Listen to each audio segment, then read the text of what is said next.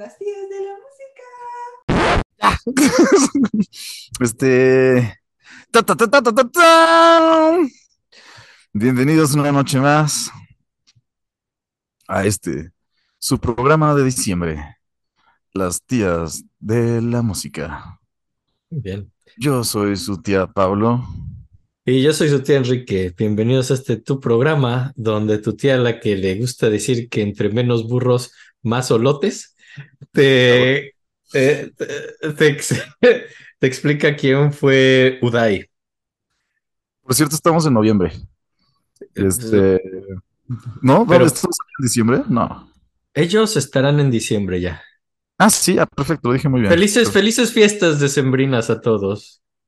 Ya desde primeros de diciembre se, se empieza a felicitar.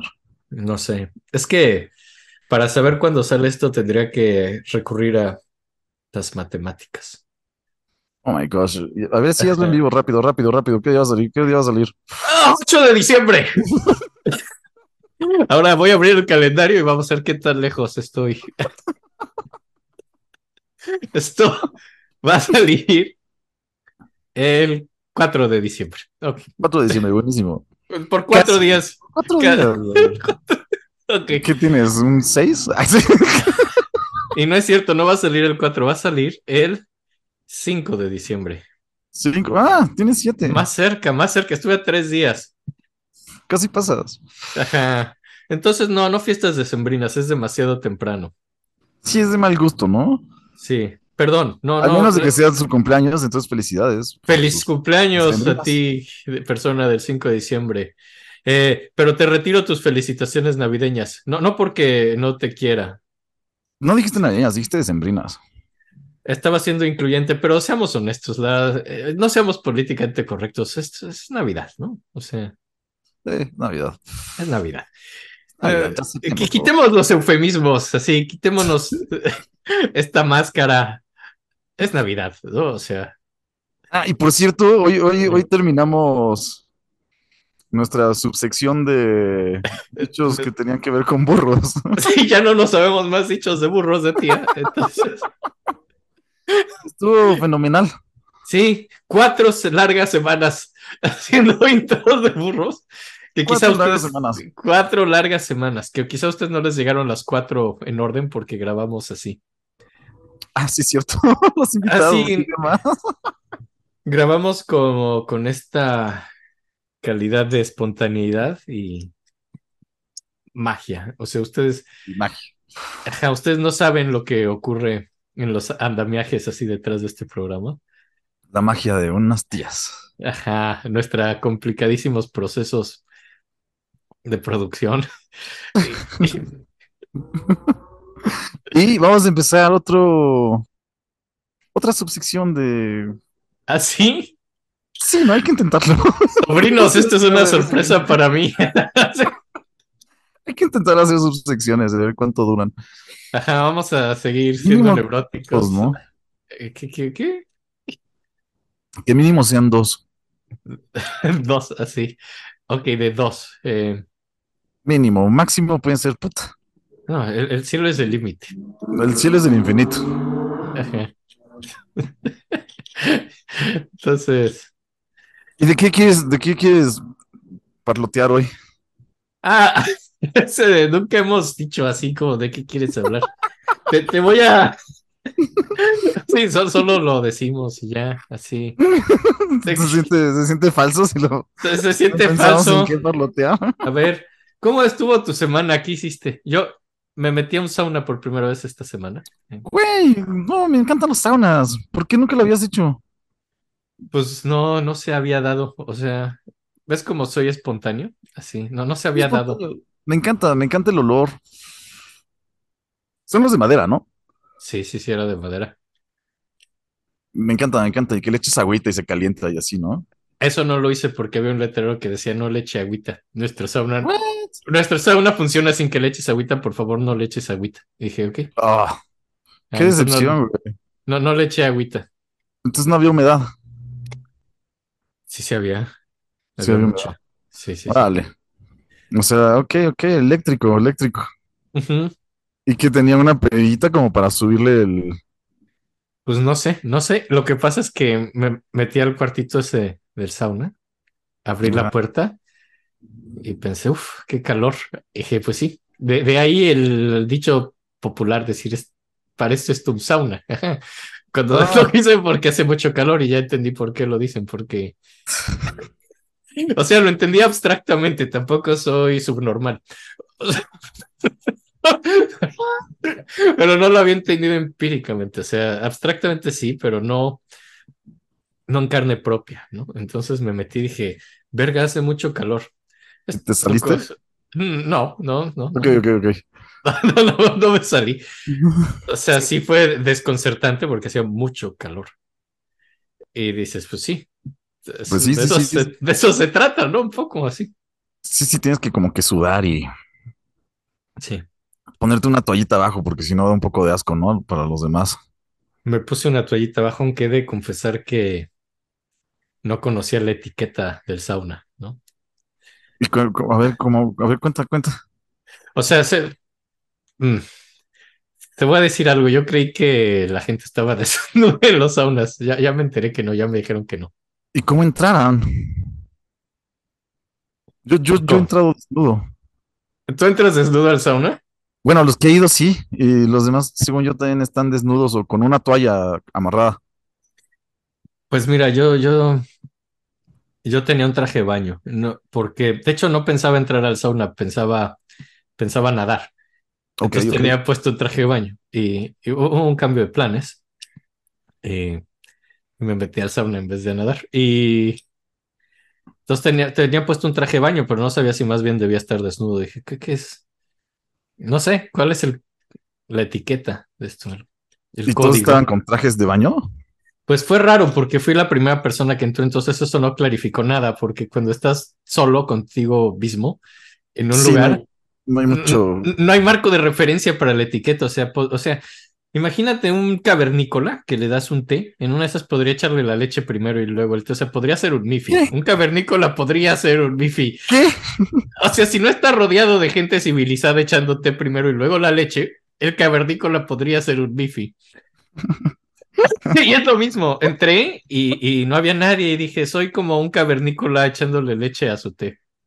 Entonces entraste con traje de baño. Después entró alguien más Después entró una persona más, sí. en traje de baño. Sí, Era unisex, me imagino. eso solo era de hombres. Ok, ok, ok. No sé qué es unisex, porque unisex, eh, según yo, la etimología debería ser de solo un sexo, pero todo el mundo dice unisex cuando es los dos, entonces me confunde mucho ese término. Sí, como para el corte de pelo y la ropa, ¿no? ¡Ajá! Pero está mal, ¿no? O sea, Está unisex mal, es- obviamente está mal. Está mal. Sí, por eso dijiste era unisex. Y dije, no sé qué decir. No, no sé qué decir. No, lo hacen porque sonaría raro decir plurisex porque nada más hay dos sexos. Entonces tendría que decir como Bisex. bisexual y es como, güey, mi camisa no es bisexual, güey. Las camisas no tienen no. orientación sexual. Creo que mi camisa no quiere coger en sí, güey. Lo hace contra su voluntad. Sobre todo mis calcetines. No sé. Mis calcetines hacen el amor contra su voluntad. La, la violación contra la ropa, güey. Así es. Tal vez por eso trataron de evitarlo dijeron, güey, esto es unisex. Es unisex. Y- y pero tengo una pregunta, cállate. Te, sí, te, sí, te tengo una pregunta No muy lo seria. hagas, no lo hagas, ya pasamos por ahí, te lo prometo. No, no, no preguntes qué es unisex, pero el término no tiene cállate. Nadie quiere verse como un violador de ropa, carajo. Sí, sí, pero es que vas a llegar a cosas horribles si sigues cuestionándote la palabra unisex. Sí, claro, güey, ponerte una camisa es una penetración al fin y al cabo, güey. No sé. Por- lo menos- punto. Mi camisa jamás ha dicho que está de acuerdo, güey. Nunca. Eh, Bueno, simbólicamente. o Simbólicamente. Está vestida como si quisiera.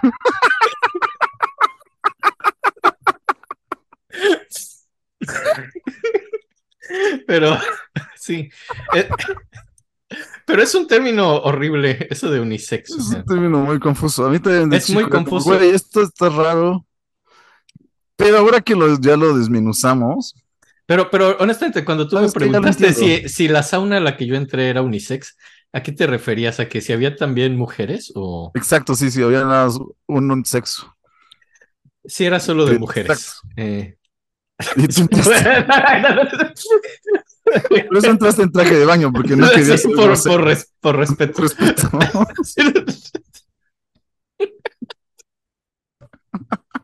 Eh, Bueno, Enrique, ay. nunca trates a tu pareja como tratas a tu ropa. Sí. Sí, digo, ya sabes, vive rápido, muere joven, métete a sauna del género que no es tuyo. Esos, esos credos punk, así. ¿Nunca lo has hecho? ¿Nunca te has metido en zona que no es tu Así. sexo?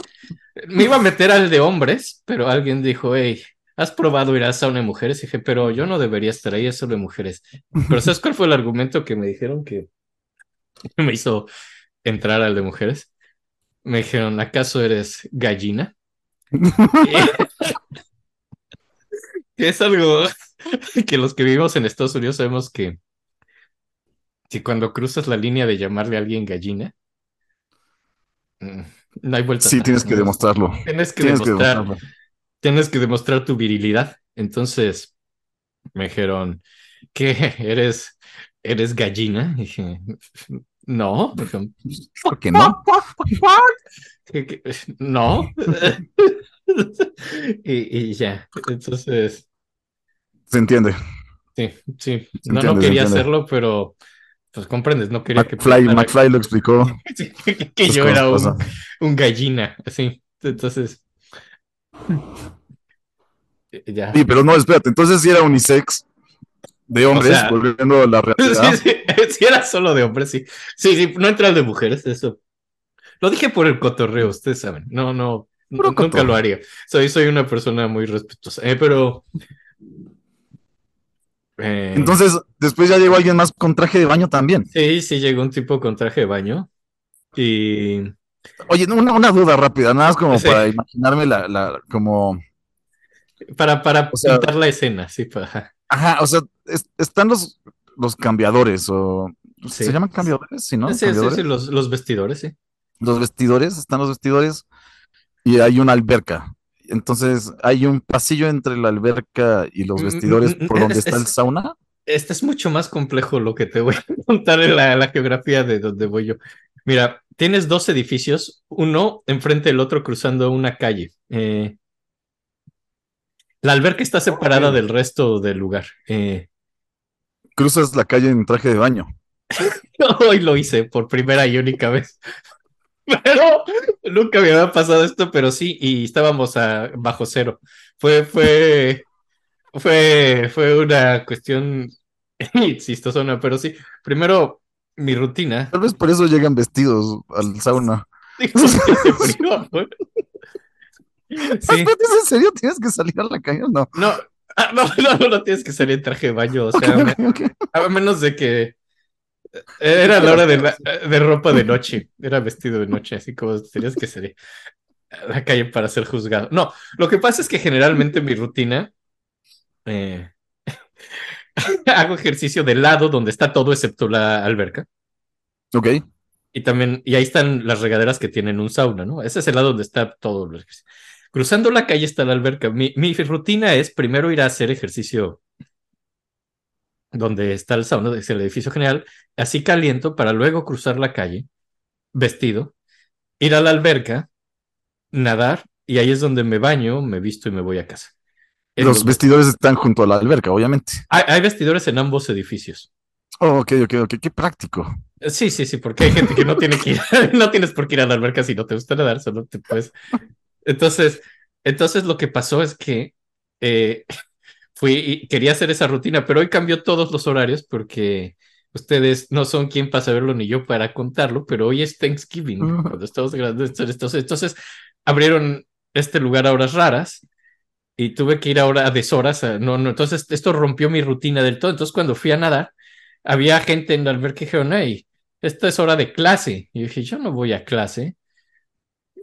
Tú que yo ya sé todo, ¿no? Yo ya lo sé todo, yo, yo podría dar esta clase. No, no, no, yo no podría dar una clase de natación, pero, pero yo no, pues están en clase, entonces no podía nadar.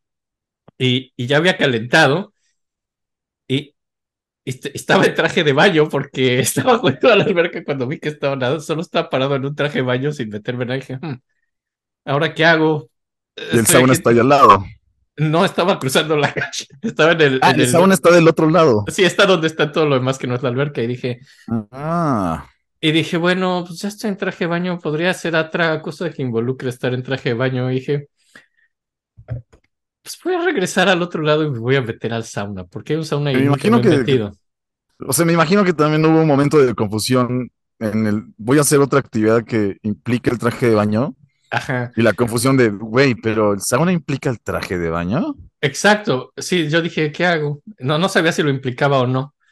Y dije, bueno, estoy en traje, no puedo entrar al sauna. Eh, y Sí, entonces, bueno, y esta- aparte está más fácil. Si no lo implica, nada más te quitas el traje de baño. pues sí, no, no es que eh, difícil sería que involucrara un smoking, o sea, creo que te pones un smoking. Exacto, es algo de traes, quitarse, no de ponerse.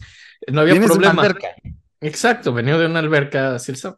Y, y de pronto venía la Y ahora otra pregunta que me surgió, perdón, perdón por interrumpir, pero es Sí, que, sí. güey, tengo otra pregunta. Estás, nadaste, ¿no? Estás en No, traje no de baño, nadé. No nadé, pero sí estaba en traje de baño. pero estás en traje de baño. Y entonces hay vestidores de los dos lados. Sí. Pero digamos que sí nadaste y estás mojado. Ah, sí, si me hubiera metido a nadar, sí. Y entonces, para ir al sauna, No, no lo hubiera hecho. te tendrías que vestir, cruzar la calle y Sí, desvestir. me- sí, porque no hubiera ido mojado. O sea, todo tiene un límite. Todo crucé tiene un la- límite, claro. Todo, crucé la calle en traje de baño, ¿Has pero visto no la- cruzar en bata? pero sabes que no he visto cruzar a alguien en traje de baño y mojado, así como de alberca. Eso no lo hubiera hecho. Nunca. No y en bata mojado, ¿no? ¿Alguien en bata mojado no cruza la calle? No sé, es que yo no uso bata. Es un buen punto. quizá Pero nunca has visto bata. tú a alguien como con una bata completa y en traje de baño y mojado de que dijo, güey, me voy al sauna saliendo de No la he visto a alberca"? alguien hacer eso, pero no suena mala idea. Quizá Suena complicado, güey, porque tienes que cruzar la calle, güey. Es que ese sí, o sea, nadar, o sea, yo veo que nadar y ir al sauna no es algo que pase el mismo día.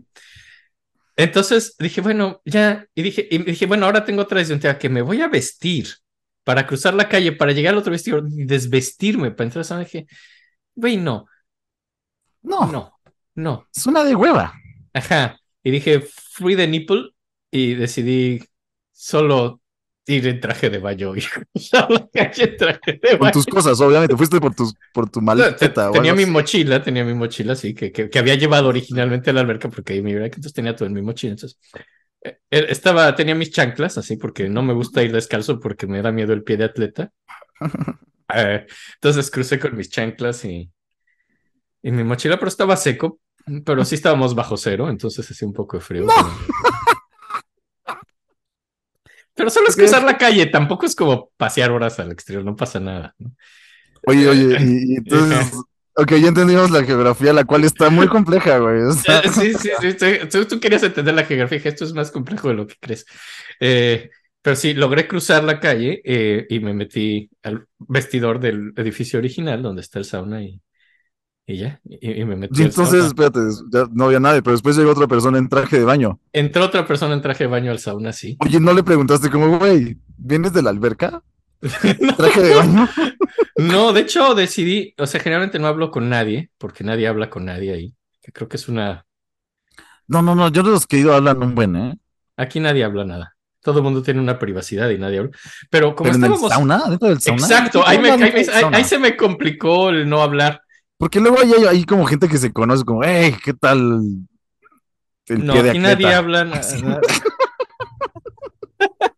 Mira el mío, así. Entró esta persona y, y no pude evitar saludarlo, que es algo que no se hace aquí, porque éramos dos personas en un espacio cerrado, me pareció muy incómodo, ¿no? no te entiendo. Reco- está- está no reconocer su presencia humana y le dije, hey, acto seguido me ignoró y se sentó. ok, ok, vamos a hacer así, está bien. así es como nos vamos a comportar, está bien, ¿no? Pero este güey se puso a, hacer como cosas con sus manos y, a- y hacer una especie de cantilena como si estuviera rezando, con los ojos cerrados. Güey, me encanta. Tal vez era indio, o bueno, tal vez le gusta la música india y estaba Ajá, practicando sus talas. Ajá, básicamente, o solo dijo, ay, yo quería Ah, estar claro, para los solo". que no estén enterados, hoy es el segundo programa de Ajá, esto es un gran, un gran manera de entrar al programa. Pero no lo vamos a hacer. Vamos a Vamos a desaprovechar. Vamos esto. a desaprovechar la manera ideal de pasar de un tema a otro. Vamos, Estamos muy entretenidos con esto. está más entretenido hablar del sauna, así que vamos a desaprovechar la oportunidad ideal de entrar en, en cuestión. Entonces este güey estaba practicando sus talas. Ajá. Y, y, y, y- y dije, bueno, a lo mejor es la mejor ejemplo, manera de. para los que no recuerdan qué son las talas o no escucharon el programa pasado, las talas son los ritmos de la música india.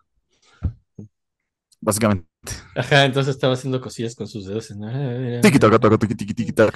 Bueno, no, no hizo eso, si no, si me hubiera dado cuenta que eran talas, estaba como balbuceando cosas. Y dije, ok, ok, ok. Dije, o a lo mejor es la mejor manera de ignorar a alguien. O sea, dices, yo quería estar solo en el sauna. ¿Cómo lo ignoro? Voy a fingir que soy espiritual. Voy a fingir que soy autista. Sí, sí, sí. Así que sí, Y así dije, ok. Y la verdad me dio gusto, yo tampoco ten- quería tener una conversación. Eh, Lástima, porque hay muchas preguntas que nos podrían haber ayudado. así de, oye, oye, el traje de baño, esto sí. Ajá, ¿traje de baño vienes de la alberca o vienes de... O sea, ¿te traes el traje de baño para entrar específicamente al sauna? No sabes por qué no te pones, no sé, como una toalla alrededor y ya. No sé, eso es lo que yo pensaría, como, güey, entras desnudo, vas a tener un traje de baño, lo vas a dejar todo sudado, vas a tener que lavarlo también, y vas a tener que lavar la toalla abajo. ¿Por qué no te pones nada más una toalla alrededor? No te la quitas si quieres, ya sabes, como Por pudor. por pudor. Ajá. O sea, Entonces- traía las dos cosas. Sí. Puso primero la toalla para que no se. Yo creo que el sudor de, de- de la cola que no se pasara al asiento y luego traía su traje de baño y se sentó Creo que luego tienen hasta esa regla algunos, algunos como lugares deportivos. Ah, sí. Ajá, me acuerdo que alguna vez entré a un gimnasio a preguntar cosas porque una exnovia quería entrar, no les voy a mentir, a mí no me interesaba mucho Ajá. y, y- y nos llevaron a dar el tour y había un sauna y nos dijeron aquí, había como un, una pared, ya sabes, como una lista de reglas pintadas en la pared o algo así. La primera regla del sauna es no se habla del sauna. Así.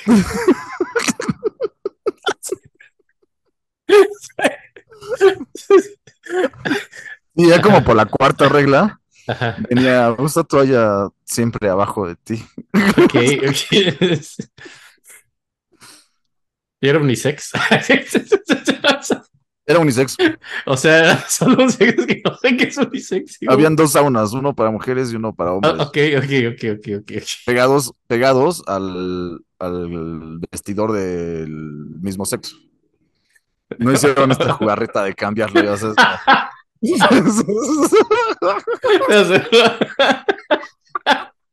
Así, lo que se llama, así en la Academia de Arquitectura Pícara. Así.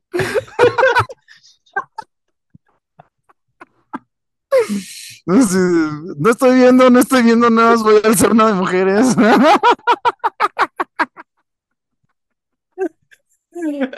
Así que cuando, cuando la comedia y la arquitectura se mezclan.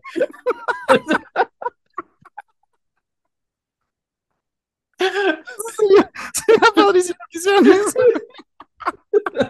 Así, con el empresario. Y entonces este es el vestidor de hombres. O, o, escúchame, o de mujeres. Así, no, no, señor. O, o, escucha, escucha, de mujeres. Así de, güey, sí, sí, sí, sí.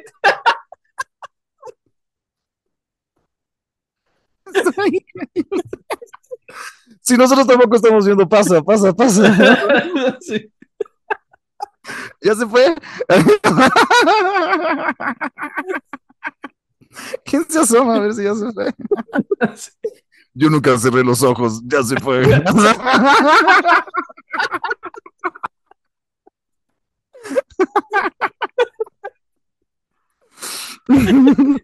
El acosador así del club.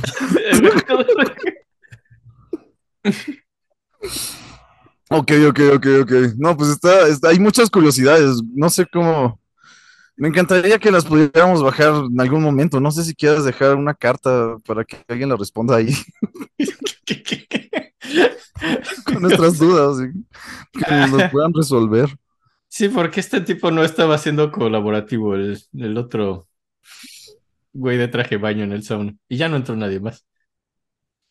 O tal vez tienes que ir más, nada más a ver si entra alguien desnudo. Entonces el güey pervertió el club soy yo. ¿Por qué no entras tú desnudo la siguiente vez a ver qué hace la gente? Ponte desnudo, llévate un periódico, güey. ¿ya ¿Sabes? Tú tranquilo, desnudo, así, a ver si alguien dice algo, güey. o si se sorprende. Ajá. A ver cuál, sí, cuál es. Digo, pero, pero sí es que se complica mucho con la logística de la alberca, eso. Sí está difícil, güey. Chance te empiezan a hablar si te ven desnudo. Sí, sí, sí, Para recriminarme lo- cosas así. No, tal vez es la forma, ¿no? Los que están De, desnudos de hablan. romper el hielo, así de, mira, Los desnudos hablan, ya sabes, es como la etiqueta. Si quieres que te platiquen, tienes que estar en pelotas. es, es como, ¿estás dispuesto a desnudar tu cuerpo y tu alma? Exacto. así, así entonces estoy dispuesto a hablar contigo. Dale clima. Ahora, si estás desnudo leyendo un poema, así te alta. O escribiendo haikus, o algo así.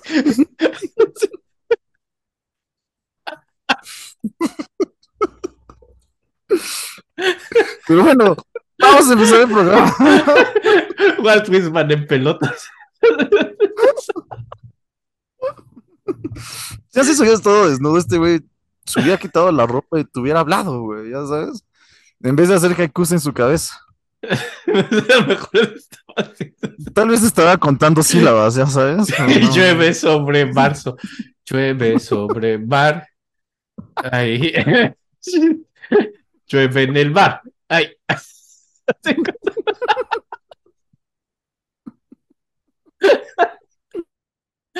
Solo quería desnudar su alma. Entonces y- pensaba como mierda, me encantaría poder decir esto. Me encantaría decir esto en voz alta, pero este güey trae traje de baño también. Sí, Carajo.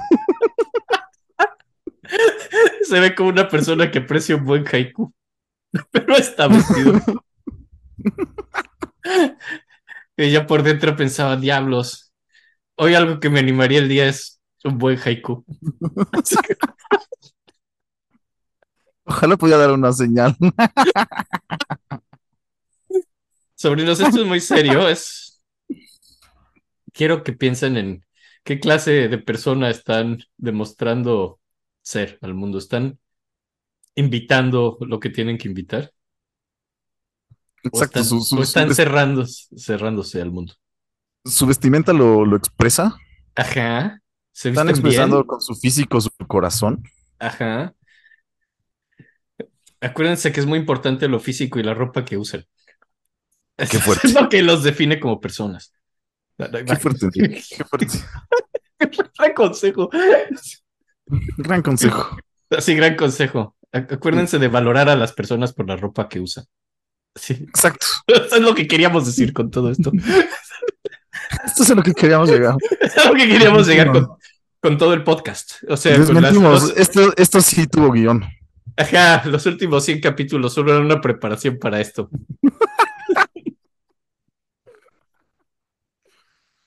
Oye, pues es bonita forma de cerrar el preámbulo. Creo que podríamos Sí, ir al Hubiera sido mejor lo de las talas, hubiera sido mejor ruta, pero está bien.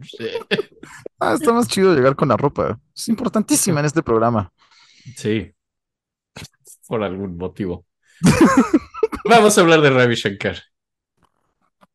Ah, Digo, sí, no, como no, no, no vimos lo que opinan ustedes, hubiera podido ser más climático, así. un- un- Yo creo que ¡Ah! ¡Ah! Con razón de la ropa. Ah, exacto, sí. Sí, como que esperaba una reacción de público que no está aquí, entonces así como que. Ni modo. ¿Dónde está la muchedumbre, güey? Ah, tú no entiendes la referencia de la muchedumbre. No, ¿verdad? ese ya me lo explicaste, pero no, no, no lo he oído aún. Ya, pero este- Este programa es grabado frente a una audiencia en vivo. Eh, podemos poner risas grabadas de ahora en adelante en el podcast.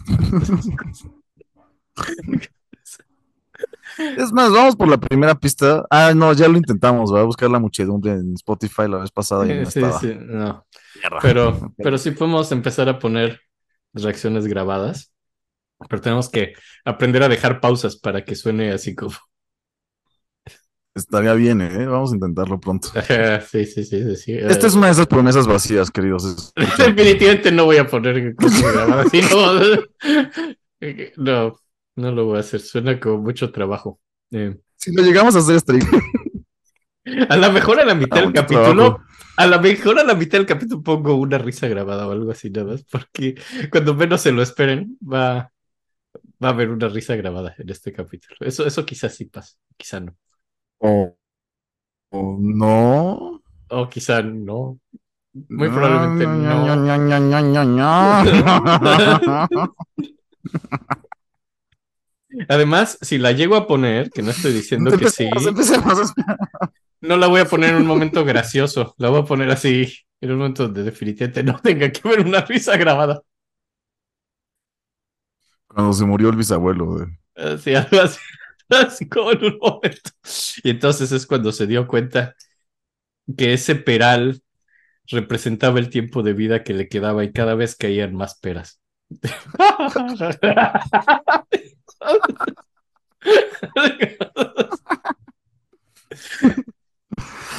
Oye, venga, venga, vamos a empezar. Vamos a hablar de Ravi Shankar, sí. Eh, continuamos nuestra ¿Quién es Ravi Shankar?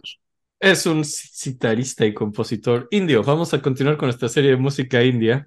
Mm. Eh, sí. Y por cierto, la luna hoy está preciosa. Para los que la vieron el día de hoy, está hermosa. Los que no la vieron, voltean al cielo a ver si sigue. Yo creo que no. Pero bueno, pues, a ver, a lo mejor hay algo más. Va a estar la misma luna. Te lo prometo que va a ser la misma luna, Enrique. Bien, sí. Ok.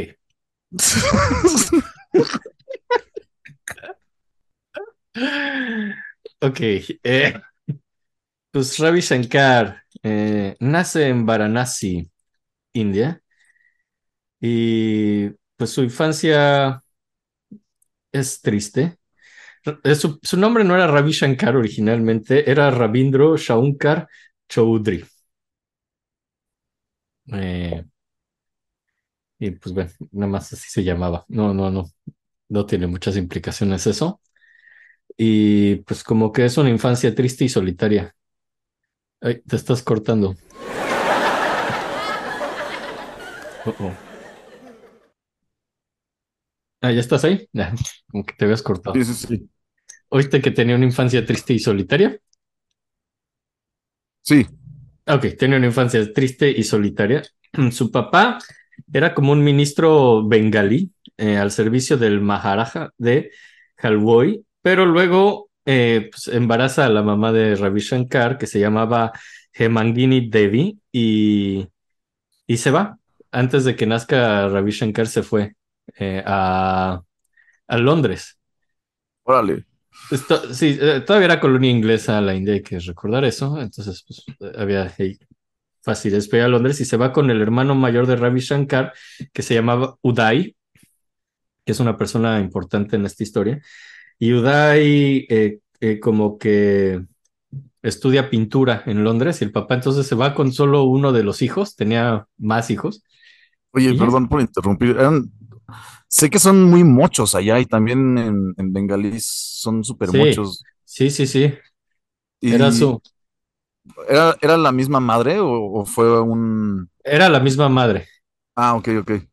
sí era la misma madre, pero nos abandonó y se fue a Londres, donde, pues ya, no, no, no conoció a Ravi Shankar sino hasta que tenía ocho años y regresó así como a visitar, ¿no? Básicamente. Oh, Ajá, y pues como que era el hijo más pequeño, entonces- y todos sus hermanos eran como bastante mayores, entonces como que no tenía mucho con quién jugar.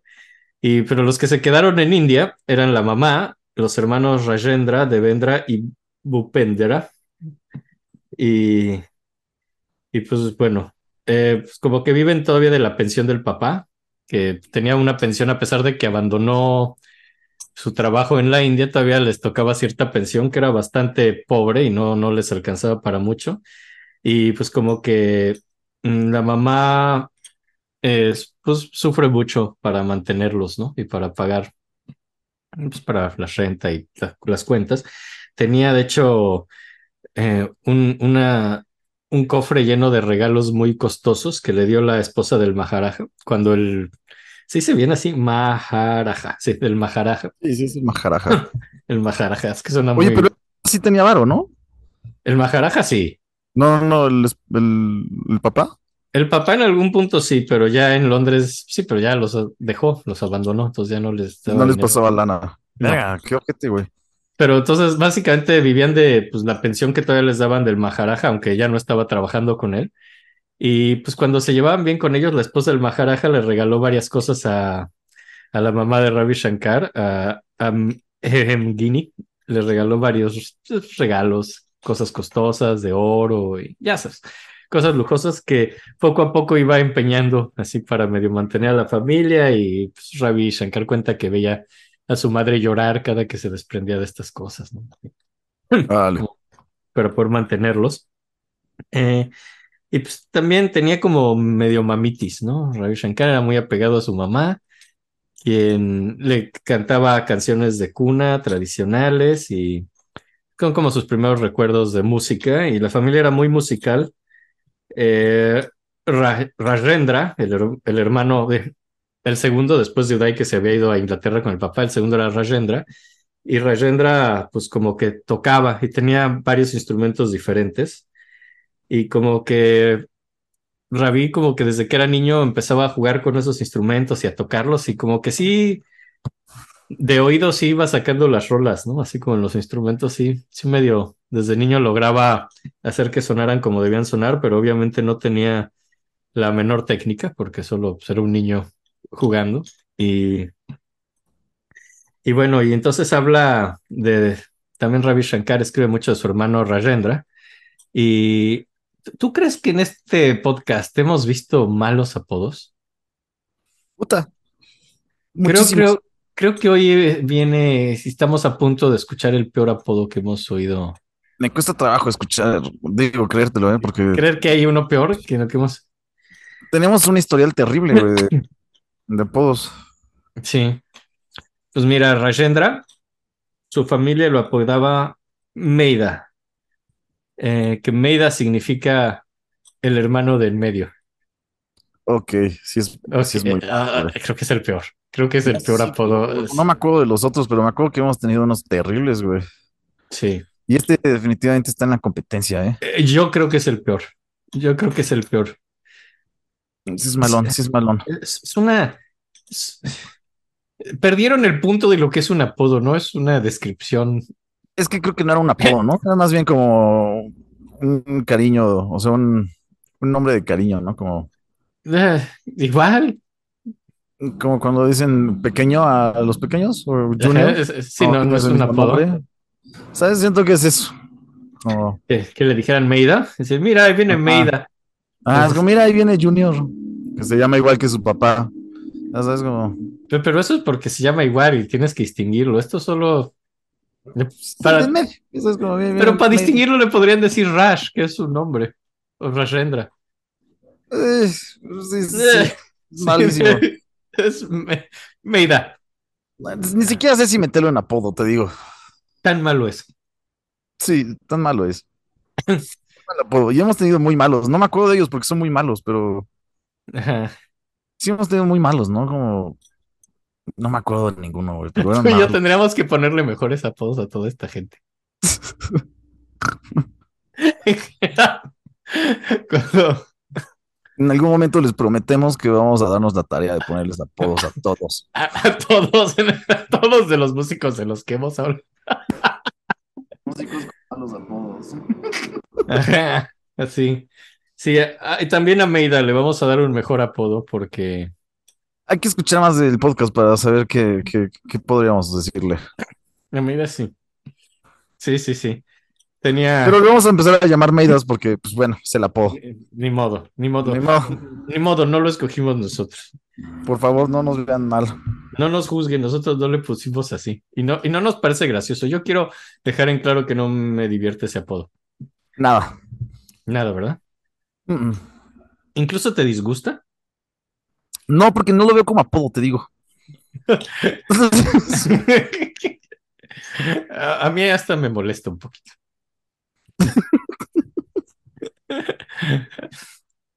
Sigamos. Pero luego cuando tiene como 8 o 9 años, aprende sus canciones en bengalí y las canta con su hermano, ¿no? Que no voy a decir cómo se apoda porque me irrita un poco. Y, y, y luego, pues con la familia en la, en la escuela, siempre le piden que cante, ¿no? Porque es el que canta chido de niño, ¿no? Dicen, ya, que cante, ¿no? Que creo que, no, no sé en la escuela cómo sea el ambiente escolar, así que yo nunca, nunca me acuerdo a los 8 o 9 años pedirle a mi compañero de voz dulce que cantara. Ay, pero está bonito. Sí, está bonito. Está Pero- bonito. Yo creo que ahí es algo cultural. No siento que allá la gente canta más como. Porque en México se juega stop, ¿no? Estás haciéndole, claro, la guerra en contra de mi peor enemigo. ¿Qué es? Y todos se echan a correr. Y y en vez de estar jugando stop, dicen, ay, que nos cante Ravi, ¿no? O sea, es algo que no Ay, pasó. güey, pero sí lo entiendo. Imagínate que si hubiéramos tenido un amigo que cantaba chido Ajá. y que lo escuchábamos cantar y era como, güey, ese güey canta muy chido. Obviamente era como, güey, a ver, canta, güey. Y como estás era, aburrido, es como, ¿qué hacemos? Pues, güey, que cante, que cante, que cante el, el media. Almeida, Que cante el media, güey. que canta Almeida, así que hay una hermosa canción bengalí, obviamente. Sí, aquí, aquí sí, sí pasaba. Era como el otro que sabía la de pican, pican los mosquitos. O sea, como, güey, ya que se la cante, güey. Sí, cántasela. sí, sí, sí, cierto. Si querías que cantara. Ya canta.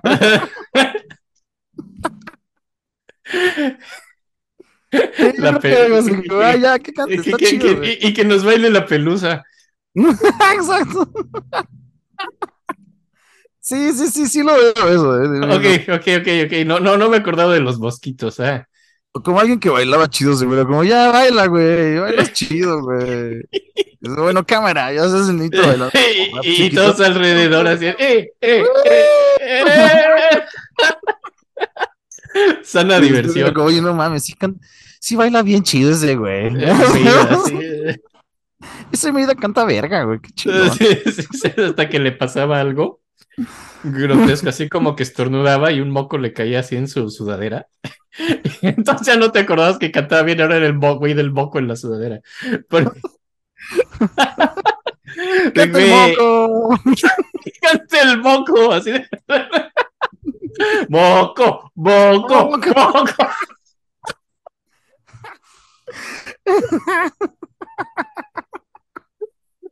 Le prefería que le dijeran Meida. Es que sí es muy mal apodo el Meida. ¿Qué tal que buscamos una forma de ponerle un apodo a la fuerza, güey? Ya nada más estás esperando a que algo le pase. Así como lo del estornudo, algo así ya. O sea, que cante el moco y pues ya todos felices, ¿no? Y entonces, Estos, bueno, Ravi sí cantaba para sus amiguitos de la escuela y, y así. Y, y pues le gustaba ir a templos, a oír música religiosa, que hicieran bien. Muchos era un tipo muy religioso. Y son súper mochos, güey. sí, pero ¿sabes qué es lo chistoso como de lo que estuve viendo de esta religión, de las religiones hindús? Que, que al parecer escoges medio qué, de qué dios eres fan. O sea, no, no es como. Hay muchas, muchas, muchas opciones y como que pues a mí me late más este, fíjate.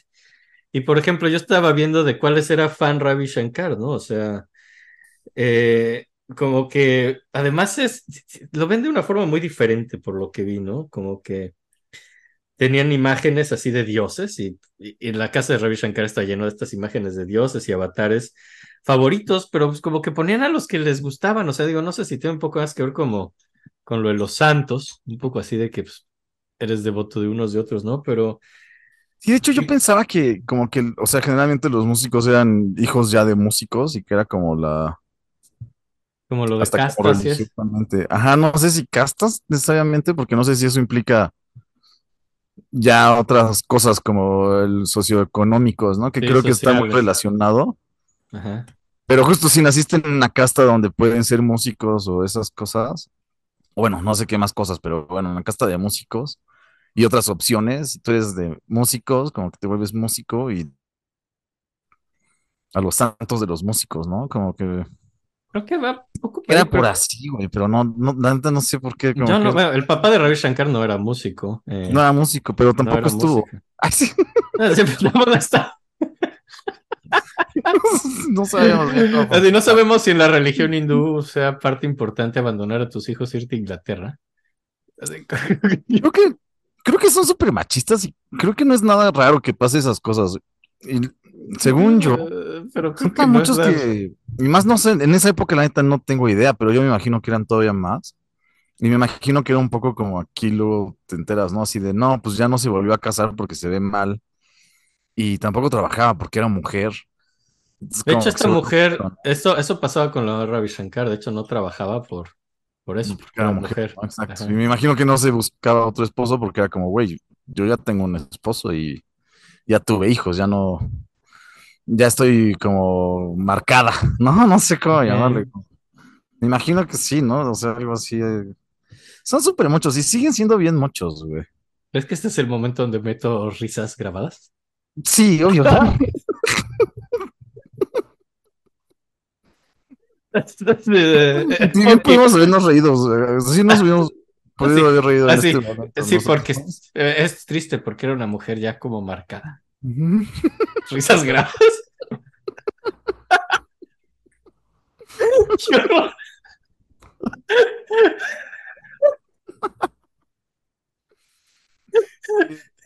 No estamos seguros que los escuchas tenemos nada más esta idea. No sé.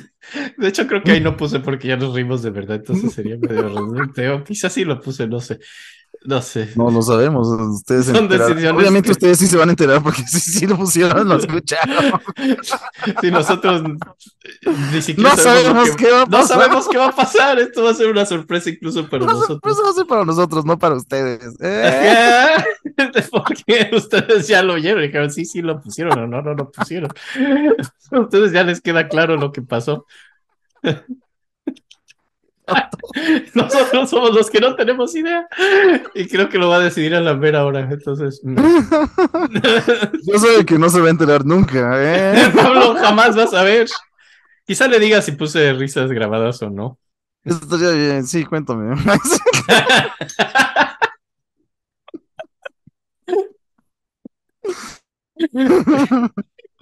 Oye, entonces estamos aquí en este mundo machista.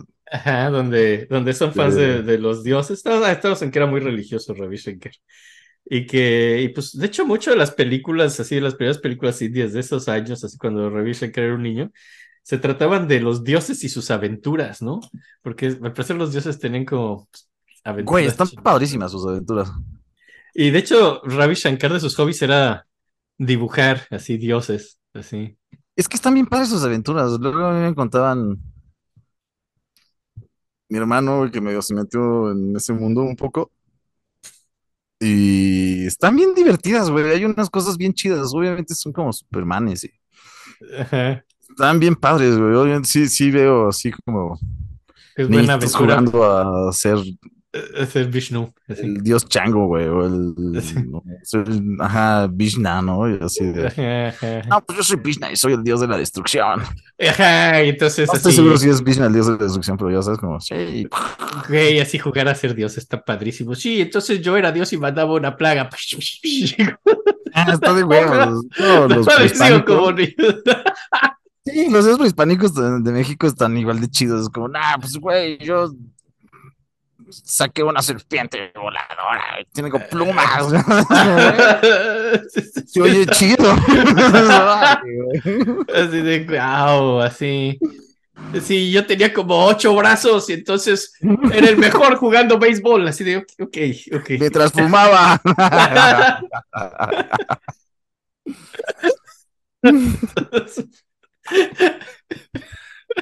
Están padres, güey. Sí tienen Sí, unas está- buenas aventuras, güey. Sí, sí, Sí, sí sí. entiendo por qué. eh. Sí, sí, tenía como su, su ondita, ¿no? Entonces también se la pasaba dibujándolos, ¿no? Así.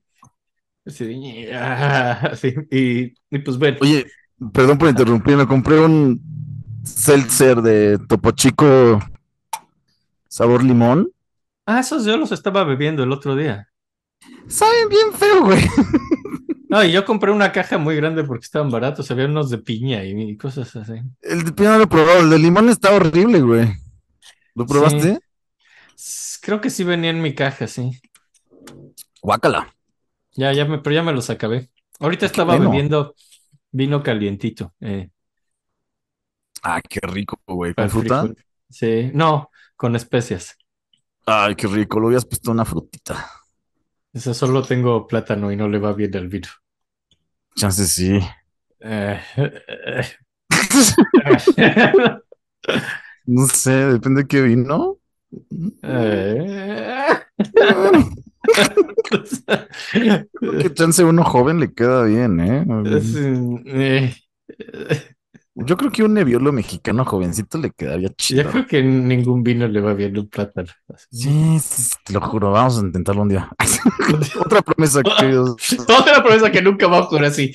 Es cuando te imaginas en tu vida diaria la voz de Morgan Freeman diciendo, y eso nunca ocurrió.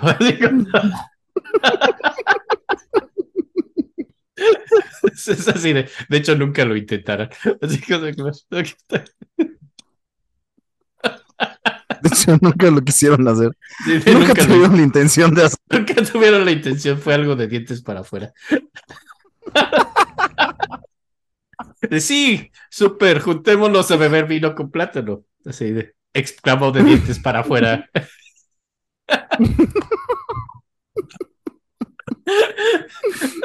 Sigamos, sigamos. Ya, Sigamos. pero nos perdimos otra vez. No, no solo era muy mucho, ¿no? Y pues bueno, entonces estábamos hablando de que estaban, mientras todo este tiempo, los 20, estaba Uday, el hermano mayor con el papá en Londres estudiando. Eh, pero como que estudia pintura, pero de pronto se empieza a interesar más en la danza, Uday, ¿no? Y le empieza a, pedir a su papá ayuda con experimentos de danza, ¿no? O sea, ayuda económica, ¿no? Es que... Judai, Judai es Meadi. Maidi, Meidi. No, no, Mehdi era uno que vivía con, en la India con ellos. No, Uday es es- de Inglaterra. Uday, Uday estaba en Inglaterra, sí, era el que se fue con el papá a estudiar pintura, pero al final acabó en danza. ¿Qué vamos a decirle Sir Judai para acordarnos, ¿no? Sí, Sir Uday, Sir Uday estudiaba, estudiaba, quería hacer experimentos de danza y le pide ayuda al papá, ¿no? Eh, y pues el papá, pues como que eh, Uday conocía bien la danza india y como que estuvo ayudando a alguien que quería poner un ballet indio eh, y los ayudaba con ideas de coreografías y bailando. Y de hecho empieza poco a poco a, a hacer su propia compañía de ballet indio eh, Órale. en Inglaterra. Y, y la que se volvió súper, súper fan de lo que hacía Uday fue Ana Pavlova, ¿no? La bailarina. Órale. Ajá, que dijo, güey, el Uday baila bien chido y está bien padre su ballet indio. Y de hecho, algunas veces colaboraron, llegaron a bailar juntos. eh, Wow, qué chido. en una, sí, en una, en un crossover muy extraño, pero sí ocurre eso. Gran eh, crossover. un crossover. Y pues como que ya de hecho participan en algunos ballets juntos y, y pues como que era un gran bailarín. Uday era un extraordinario bailarín a pesar de que nunca tuvo un entrenamiento formal, pero veía ballet y sabía hacerlo muy bien. Y en 1929 vuelven a la India, ¿no? El papá y Uday es cuando finalmente conoce a su papá, Ravi Shankar. A los ocho años, ¿no? Ajá, de, de ocho ya. Perdón, me, me descontextualicé del año, güey. Se me olvidó escuchar, perdón. Sí, sí, sí, en el 29. Del 29, ok, perfecto. El, el Ravi Shankar nació en el 20. Súper. Entonces, en el 29 vuelven y, y Uday quiere hacer una compañía de danza y música que lleve música india de gira a Europa y por todo el mundo. O sea, es como sus sueños, es una- su gran compañía de danza. Y entonces, cuando vuelven a la India, él viaja por todo el país como pues, viendo cómo bailan en diferentes regiones y aprendiendo más de danza local. Y finalmente decide hacer como su compañía de danza, que básicamente es él y su familia. O sea, como que Uday decide meter a sus hermanitos así a que sean su compañía de danza y también a primos y a tíos. Y se los lleva, así como que se van de la India. Se llevó. Y, y Ravi Shankar, que era un niño, así tenía como nueve años, así, casi diez, así ya se lo llevó de gira, así de como para la compañía de danza. Verguísima.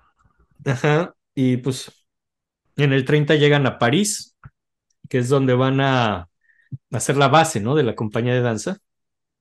Y rentan una casa que se llama la Compañía de Danza y Música de Uday Shankar, ¿no? O sea, sí Eh, tenía varo el papá, güey. Ah, el papá, pues yo creo que sí. Sí, sí, sí. La, la, la mamá no. Pero Ojete, güey. sí, bastante mal pedo, sí. Y pues entonces en esta compañía de danza con su hermano empieza, pues tienen muchos instrumentos indios y, y hace lo mismo que hacía de niño, imitar así de oído todos los sonidos que iba oyendo y tocando pues de oído todo lo que podía tocar y pues lo hacía sin nada de técnica, ¿no? Lo cual vamos a ver después que era un poco un problema. Y, y bueno, la compañía de Uday duró ocho años. Duró ocho años y esos ocho años, pues como que, pues Ravi Shankar era muy fan de su hermano todo ese tiempo, eh, de todo lo que hacía de danza. Ravi Shankar Sí. también bailaba. Me quedé con la duda. Dijimos que imitaba los sonidos de niño. O sea, es- o sea, más que imitar, o sea, oí- oía cómo sonaba una cítara o un instrumento y pues de oído lo tocaba, o sea, imitando eh, pues a lo que tenía que sonar, sin quizá tener la técnica correcta, ni digitaciones, ni nada, ¿no? O sea, solo pues, de oído iba sacando los sonidos. Oye, espera, espera, espera, espera. Espera, espera. Espera, espera, espera, perdón. Ay, Dios. Pasó un camión y no me dejó escucharte nada, güey. Disculpa. Ah, ok. Que Entonces, de niño imitaba sonidos. Me dijiste que no, pero que imitaba. No, o sea que eh, tocaba los instrumentos imitando como, o sea, no es que imitara los sonidos con la boca, lo hacía solo que pues, imitaba cómo tocaban los instrumentos, o sea, como que tocaba de oído, pero pues no, no tenía como técnica ni nada así. Y hacía lo mismo como en Ah, estos o sea, de que- niño me creí que era como que era pintor, ¿no? O eso es lo que quería. No, no, para nada. No, eh, estás confundiéndote ah, con Uday. No, cuando tocaba con los instrumentos de Meida. Ah, ok, ok, ok, ok. Sí, Porque Meira es el que cantaba. No, el que cantaba era Ravi. No, neta, me ¿Sí? confundí. Pensé que Meira era el que estaba cantando, güey. No, el que cantaba era Ravi. Es que luego Ah. hicimos chistes de que le ponían apodos, pero no. El que Joder, canta es Ravi, sí. No, güey, me confundí. Sí. Entonces el que cantaba era Ravi. y Meira es el que pintaba. ¿El que qué? El que pintaba. No, ese es Uday. Joder. ok. Ok. Sudai es el Sir Sudai. Ajá, exacto. Ok, ok, ok, ok, ok. Perdón. Estaba, estaba súper desalineado con los hermanos. Eh, Sí, no, no te apures, son, son, son solo una bola de güeyes. Y entonces, Sí. entonces el protagonista Es Ravi. estuvo tocando música, digamos, desde niño. Ajá. Se agarraba instrumentos de gente mayor que él, porque él era el menor en todo este grupo de gente. Sí. A los ocho años, cuando llegó el hermano, él ya estaba haciendo estas cosas. Ajá, y también cuando se lo llevó de gira, pues lo hacía mucho más, ¿no? Porque había más instrumentos en como esta compañía de danza y música. En, Y- en- en- en la compañía él también bailaba. También bailaba.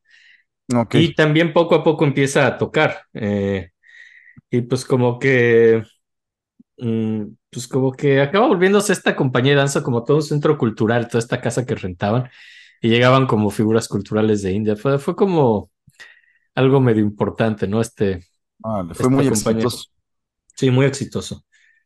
Y Ok, ya, ahora sí, perdón, ya, ya estoy al tiro, güey. Me estaba confundidísimo y ya, ya, ya, ya, ya. Ya, ya, ya. Y pues Uday no, no era músico, eh, pero sabía exacto qué quería de música para sus coreografías y así. Entonces siempre como que explicaba los sonidos a los músicos. No sé, no, es que necesito que hagas así, que suene más esto, más lo... Y como que así es como funcionaba toda la cuestión de la música. O sea, sí había músicos y Uday les explicaba y los dirigía, pero sin ser músico ni saber términos ni nada así. Que por lo que escuchamos en el programa pasado, esta era una época buena para la música india, ¿no? Es cuando... O sea, es antes de que se dejara de tocar. ¿o No, aquí, aquí ya, aquí es cuando no se está tocando mucho, pero aquí está reviviendo, básicamente. Es como cuando empieza a revivir. Y, y va, y de hecho, pues Ravi Shankar es muy importante en esto de que reviva, de hecho. Pero en París, eh, pues lo meten a la escuela, ¿no? Y entra en una escuela católica, ¿no? Así ya otra cultura, otra religión totalmente. Y, y pues también no, no habla francés, ¿no? Cuando llega no sabe hablar francés. Entonces, pues ven a este niño indio que no conoce de religión católica y que no habla el idioma. Y pues lo meten a, a clases, pero con niños más pequeños, ¿no? Entonces es como, pues, el niño grandote de su salón. Claro, sí, a ser un poco humillante. Sí, entonces está con los niños chiquitos, ¿no? Así, porque pues no hablaba francés y entonces lo ponen ahí y le parecen, no le gustan los niños franceses llegando, le parecen bárbaros, salvajes y, y pues como que no, muy rudos, así le parece como gente muy tosca, muy burda, los niños franceses con sus juegos violentos. eh, también se burlaban Claro. de él, lo, lo buleaban. Entonces, Sí, me imagino. Pues sí, llega el güey grande de la India y tú eres un niño ojete. Pues sí, te das vuelo, Sí. ¿no? Sí, sí, sí, sí se daban vuelo con el pobre güey. Entonces, pues acaba, además él se sentía medio superior en cuanto a cultura, ¿no? Los veía como unos brutos ignorantes, así. Se sentía- bailaba, tocaba chido, cantaba chido. Ajá, y, y, pues entonces, pues le pegaban. Eh, Eh, y pues se llevaba más con las niñas, realmente. Que es- Ok, ok, ok. Suelen ser gente más civilizada, ¿no? Eh, y pues la, pues la mamá también estaba ahí, ¿no? O sea, se la llevó Uday, o sea, digo que se llevó básicamente a toda la familia. Y la mamá se regresó a la India en el 32. eh, y pues ya cuando se va la mamá a la India, pues realmente Ravi Shankar se siente muy solo en, en Francia. No tiene amigos en la escuela. Pues sus hermanos son bastante mayores y ya andan en otro pedo. Se la y anda ahí. No tiene gran cosa que hacer y es cuando dice que realmente agarra más cultura musical porque solo se la pasa oyendo discos, ¿no? De todo tipo. Ya no solo de música india, de pronto empieza a conocer el jazz y, y más música, música académica. Y finalmente en el 33 abandona la escuela y pues que no le gustaba ir también porque lo molestaban y así. Y ya dedica todo su tiempo a, estar en la compañía de danza y a dedicarse a la cultura occidental, a aprender un poco cómo funcionan las cosas en Occidente. Y pues básicamente hace eso, se dedica a leer, a ver música y desarrolla como un amor por India y Bengala. Es cuando se vuelve más patriótico, ¿no? Estando lejos, se la pasa leyendo pues como narrativas bengalíes y autores así bengalíes y, y pues como que empieza a amar sus tradiciones y su cultura. Es cuando se vuelve más patriota, realmente, Ah. ¿no? Y pues como que su rol en la compañía va creciendo conforme pues, también cada vez tiene más aptitudes y, y como que ya empieza a tocar música además de bailar, ¿no? Ya no solo está bailando, ya empieza a tocar más chido y lo dejan eh, tocar y cada vez le, le dan roles mejores y más importantes en los bailes, ¿no? Cada vez baila pa- personajes más importantes. Y pues como que sigue oyendo música occidental. En París se interesa mucho por la música de Nescu, eh, de, de Andrés Segovia.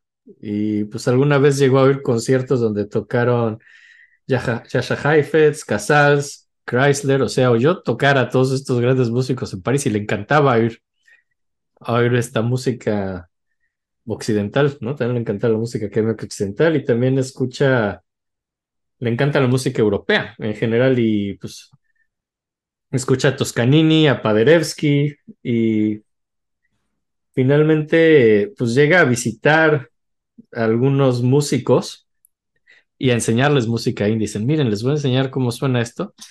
Y la verdad, la mayoría de los músicos occidentales la encontraban bastante de hueva la música india. Decían que, pues, que era aburrida, que era repetitiva. eh, no sé, decían, bueno, y esto siempre va a estar en el mismo tono. Así, pues, si vimos la semana pasada todo lo de los ragas, es, sí, no sales de una escala en una pieza a lo mejor de media hora, 40 minutos. Y eso en general a los músicos académicos de Occidente les parecía aburridísimo. Decían, güey, una modulación, ¿no? así algo, así que ya que pase Esa algo. época, esa época. Sí, sí, sí. Después se vuelven locos. Después se vuelven locos, pero en el momento les parece, a la mayoría les parece aburridísimo. Y de hecho es algo que frustra mucho a Ravi Shankar. Y, y le frustra que dice que, bueno, es que no entienden que pues, el chiste es otro, ¿no? Es un chiste a lo mejor más espiritual y no tanto de estar moviendo la escala y la tónica. No se trata de eso, ¿no? Y luego, mm, en el 34 escucha como tocar al, al, músico principal de Maihar, que, que era, o sea, había un Maihar que se llamaba Aludin Khan, o sea, que era como pues, un, alguien de la realeza en India. Y en un viaje que hicieron a India, los de la compañía escucharon tocar al principal que al principal de esta, de esta corte, que te digo, se llamaba Alauddin Khan, ¿no? Este músico, que era el principal de la corte de Maihar. Y Uday está vuelto loco, y dice, este es el mejor músico que he oído, y lo convence de ser su solista en el siguiente tour europeo de 1935, ¿no? Entonces se, se mete Alauddin Khan a la, a la compañía y, le- y es el que le empieza a tocar, real- ense- le empieza a enseñar a tocar realmente a Ravi Shankar. Dice, no, es que lo que tú estás haciendo no está bien técnicamente, déjate enseño. Y pues este güey que es un musicazo es el que le empieza a enseñar a tocar cítara, Órale. realmente. Eh, y como que estaba Porque aprendiendo, como habías dicho, auto. es autodidacta. Ay, se cortó. Pero, Sí, pero, era to- pero era totalmente autodidacta antes y pues de oído. Pero este güey Khan es el que le empieza a enseñar cómo tocar bien, ¿no? Y es, es que esto nunca te vas a decir si pones los dedos así. No, le empieza a enseñar todo lo práctico. Y le dice, yo te puedo enseñar, y así está como par de años así. Y dice, yo te puedo enseñar eh, a tocar bien, pero tienes que ya abandonar la compañía y dedicarte a, en serio, aprender esto. Tomarme Sí, lo que, lo que habíamos dicho, ¿no? De ser Sí. alumno, maestro. Exacto, sí, ya tomar a este güey acá como su gurú e irse a vivir con él y aprender. Y de hecho, hasta el 38 es lo que, lo que hace. Hay como un- una historia muy divertida aquí, pero pues bueno, el caso es que en el 38 vuelven a la India, Pero no lo voy a contar. pero no les voy a decir. No, sí, sí les voy a decir. Porque soy, soy un, un hombre de, de generosas historias. Era generoso con mis historias. Y, y ya en el 38, de hecho, ya no se vuelven a ir de gira porque es cuando iba a empezar la Segunda Guerra Mundial, porque es porque no habíamos hablado de nazis todavía en este capítulo, ¿no? Entonces, pues bueno. Ay, sí, a ver. Entonces aquí es cuando los nazis empiezan la Segunda Guerra Mundial. Entonces ya no pueden irse de gira a Europa. Eh, y pues como que ya se va a vivir a, a la casa esta de, de Khan, así para aprender y estudia todo el tiempo. Cítara y está. Todo el día también toca un instrumento que se llama sur, surbar, que es como una cítara baja. Y pues está aprendiendo ragas todo el puto día y estilos y le sangran los dedos y se infecta y se desinfecta y sigue tocando todo el día. Ajá. Y, y lo ponen de hecho a estudiar con los hijos de, de Khan. Venga, qué doloroso, güey. Eh, sí, sí, sí, sí. Sí, está estar muy perro, güey. Eh, sí. Sí, y, y sí es muy doloroso, es. La cuerda es mucho más tensa que en una guitarra, por ejemplo, ¿no? No, no hay un, no hay un diapasón que es muy delgada, es metal, y no hay un diapasón que detenga hasta qué punto aprietas. O sea, estás contra el aire, es tensar una cuerda contra el aire. Sí, qué difícil se oye. Sí. Y, y pues de hecho estudia con los hijos de Khan, que son como los otros discípulos de su padre, y, y finalmente hace el debut en 1939 como citarista, tocando un dueto con el hijo de su maestro, Khan. Y aquí es donde pasa esa historia rara porque... Ah, no, no es cierto. Eh, eso lo voy a contar muy pronto. Eh, pero el caso es que aquí en esta época es donde en 1941 se casa. Se casa con Annapurna Devi, que es la hija de su maestro. O sea, con uno de los hijos tocaba, con la hija se casa, con la hija de su maestro, y con ella tiene un, su primer hijo en 1942, que se llama Shubedra, ¿no? Tiene un hijo. Estaba eh, joven todavía, a sus 22 años, ¿no? tiene a su primer hijo, tiene a su primera esposa. Y, y en el 44, con se, muda, eh, se muda a Mumbai con ya, ya medio más entrenado y ahí empieza a trabajar en el teatro. Y aquí es donde empieza como que realmente su carrera realmente le empieza a ir bien. Trabaja en el pueblo, en el teatro por el pueblo indio y empieza a hacerles ballets, ¿no? En el 45, 46 empieza como a componer ballets y a tocar. En la India. En la India, sí, empieza su carrera en la India, en Mumbai. Y ahí es donde también empieza a hacer música para cine, hace de, música de la película Darty Kelal, y en el 45 empieza a grabar, por primera vez con una disquera que se llama HMB. Eh, y, es, y lo hacen director de All India Radio, ¿no? Que entonces tiene como una... Es director de una estación de radio, graba, toca en el teatro, como que saliendo de esto con su gurú, empieza a tener como oportunidades de trabajo bastante buenas y serias en, en Mumbai y hace una orquesta. Él forma una orquesta en esa estación de radio, que es el Indian National Orchestra, que mezcla música de orquesta, de, instrumentos occidentales, como de orquesta normal, con instrumentos indios. Empieza como a, a buscar esta mezcla occidente-oriente bastante interesante que vamos a ver que va a caracterizar toda su música siempre. Y, y pues es, es aquí a principios de los 50 donde hace eh, uno de sus mejores soundtracks que se llama Apus Trilogy. Y es la primera rola que quería que pusiéramos un poco de, de esta música de cine que hacía de chavito. Luego. Ahí va.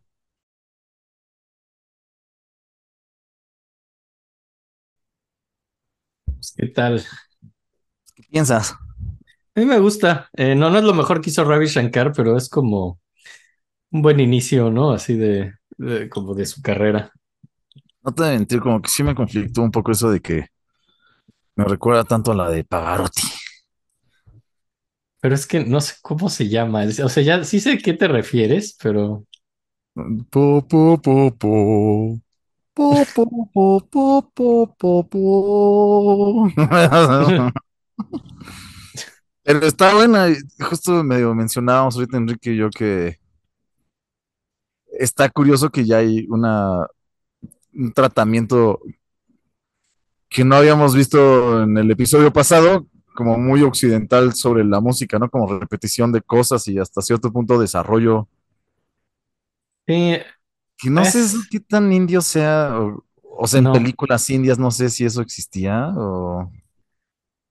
Pues no sé, el concepto de desarrollo así de un tema, eso es más occidental. Sí es occidental, ¿no? Y aquí sí, aquí sí está. Eh, sí, variaciones y cosas así. Digo, es, es, es esto lo que muchos críticos de Ravi Shankar en India, y vamos a llegar justo a eso ahorita, lo critican un poco de occidentalizarse y de hacer cosas que a lo mejor se nos facilitan a los occidentales, y lo vuelven muy popular y, y ya, ¿no? Y casi, casi como ser un, una estrella pop, ¿no? Así de la música india en Occidente. Y yo digo, pues, qué chido, gracias. Perfecto, güey. No, está de huevos, como. A mí como persona occidental me acomoda muy bien. Sí, está perfecto. Y creo que también. me siento muy a gusto así. Pues vivió un buen rato como fuera, ¿no? Yo creo que cuando se clavó, pues justo fue por aquí. Pues sí. O sea, como justo se clavó, dices, ¿no? Iba mucho a conciertos y me interesaba mucho ese mundo occidental y No, pues también le gustaba y, y, y digo, yo lo veo como algo que ahorita vamos a hablar justo de su rival, se pone muy padre esto, pero lo veo con una apertura hacia la música que no es la música tradicional india, que me parece muy sana pues, para cualquiera, ¿no? Así estar abierto a una música a lo mejor que no es la tuya, es- creo que enriquece mucho y a mí Y me parece justo- chido. Justo vemos, un buen enriquecimiento, ¿no? O sea, justo como pues cosas chidas de los dos mundos desde esta rola, ¿no? Que está de huevos. Sí, sí, sí. Y, y pues bueno, luego en el pasa aquí algo muy simpático porque hablando de esto del enriquecimiento con la música, eh, bueno, occidental, antes pasa algo chistoso. Hay un concierto en el 52 que, que está tocando justo con el hijo de, de su maestro de Cannes, otra vez están tocando juntos, y llega al concierto, digo, vi así como unas crónicas muy dramáticas, ¿no? Así, ya casi casi de peli, que quién sé qué tan cierto fuera, que todos en el escenario estaban vestidos de blanco, y llegó esta figura pues, imponente, grande, vestida de negro, ¿no? Así el villano llegó así y entró a la sala de conciertos cargando su cítara, ¿no? Eh, Vilayat Khan, ¿no? Llegó. Eh, que es el villano de esta historia porque me encanta que haya un rival, llega Vilayat Khan, que era un citarista también famoso y, y el público lo empieza a reconocer y empiezan así de, ah, está Vilayat y le aplauden también que apareció, ¿no? Con su cítara, ¿no? En un concierto de Ravi Shankar. Y dijo, ¿qué? ¿Me subo? Y la gente empezó a aplaudir y, estaba, de hecho, el gurú, estaba, estaba el gurú de Ravi Shankar dijo, no, no, no, es que eso no puede ser, ¿no? Eso no es lo que está planeado, pero el público ya estaba aplaudiendo y se tuvo que subir y, y entonces el maestro dijo, por favor, toquen como personas civilizadas, porque ya sabía lo que iba a pasar, iban a haber problemas, ¿no? Y entonces como que... Esta es una gran historia, ¿no? Y empiezan a, a tocar y, pues empiezan como sutilmente a copiarse los motivos y a mejorarlos, ¿no? Lo que sea el uno el otro. Y esto acaba básicamente en un enorme duelo musical, ¿no? Entre Ravi Shankar y Vilayat Khan, ¿no? Así que Suena a un conciertazo, güey. era un concierto y el público estaba vuelto loco, pero es como 40 minutos de los dos tratando de tocar mejor que el otro, así agotadoramente en un largo duelo. Y pues de pronto Ravi Shankar hizo algo así increíble, así con su raga y parecía que iba a ganar. Y, y esto es una historia muy de villano, porque entonces Vilayat Khan lo primero que hace es agarra como una, una caja de metal eh, que la pone contra las cuerdas y empieza a hacer que cambios tímbricos muy locos así en la cítara, ¿no? Así que todo el mundo se queda de, Eso es ¡Ah! trampa, eso es trampa, ya sabes. Es que lo que pasó, el, el público enloquece del sonido que le está sacando Vilayat Khan a la cítara. Y, y el que se pone a decir esto es trampa, esto es una mentira, es como el gurú, ¿no? El gurú de Ravi Shankar, esto no es justo, No, eso está es rompiendo, está rompiendo toda la tradición india, esto no es una raga, ¿qué está haciendo ese hombre? No, así. Pero el público ya está enloquecido y ya encontraron al ganador, ¿no? Que ganó, Wow. Ajá, ganó Vilayat Khan, pero jugando Verguísima, sucio. Me recuerda muchísimo a Karate, Karate Kid, Kid. güey, Yo obviamente. también pensé Karate Kid, pero obviamente Karate Kid, güey. Porque está Miyagi, ¿no? Así el gurú. así. Ajá, de eso es trampa. No, no, perdón. ¿Cómo se llama? ¿Eso es trampa? No. Estás tratando de hacer algo racista y te cuesta trabajo. Sí, se me está. ¿Cómo, ¿Cómo va el acento indio? Ahorita no se me está saliendo porque estoy pensando en el japonés por Miyagi. Por. Miyagi, sí. piensa en los Simpsons, Ah. piensa en Apu. ¡Ah, no, no, no! Ay, y no se preocupe. Ah, no puedo. pero, pero el caso es que Es que bueno, quería decir como, ¡Hecho es trampa! ¡Hecho es trampa! El cual Sus obviamente no es, güey. Pero, pero era, pero se salió de la tradición y, y estaba escandalizado de cómo le ganaron a Ravi. Ravi Shankar simplemente se va destrozado y se aleja, ¿no? Como derrotado, vestido de blanco. vestido de blanco porque este triunfó el mal, ¿no? Verga. Ganó Vilayat Khan. Buena historia. Eh, Sí, Es la que hace rato dije, iba a contar una buena historia y no la conté, era esta. Oye, Eh, si ponemos algo de Vigilab Khan porque ganó. No, porque va a ser muy largo todo esto. Oh, ok, ok, ok. Pero espera, porque lo que pasa entonces, eh, lo- también hubo un momento que esto tiene una raíz más fuerte, así el del problema, porque Ravi Shankar, originalmente con el que iba a estudiar cítara, no era, no era con Alauddin Khan, iba a estudiar con el papá de Vilayat Khan, iba a estudiar con el papá de su rival, pero Órale. iban a hacer una ceremonia, porque es la ceremonia donde te vuelves como prometes lealtad y fidelidad a tu gurú. Y el día de antes de la ceremonia, a Ravi Shankar le dio disentería y se enfermó mucho. Entonces no pudo ir a jurar fidelidad y, y lo vio como una señal divina de que ese no debía ser su gurú. Entonces rechazó al papá de ¿eh? Vilayat. Sí, la disentería es una gran señal generalmente. No hay de Sí. otra.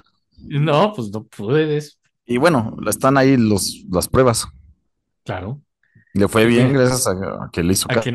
Ajá, y a que se fue con el otro señor.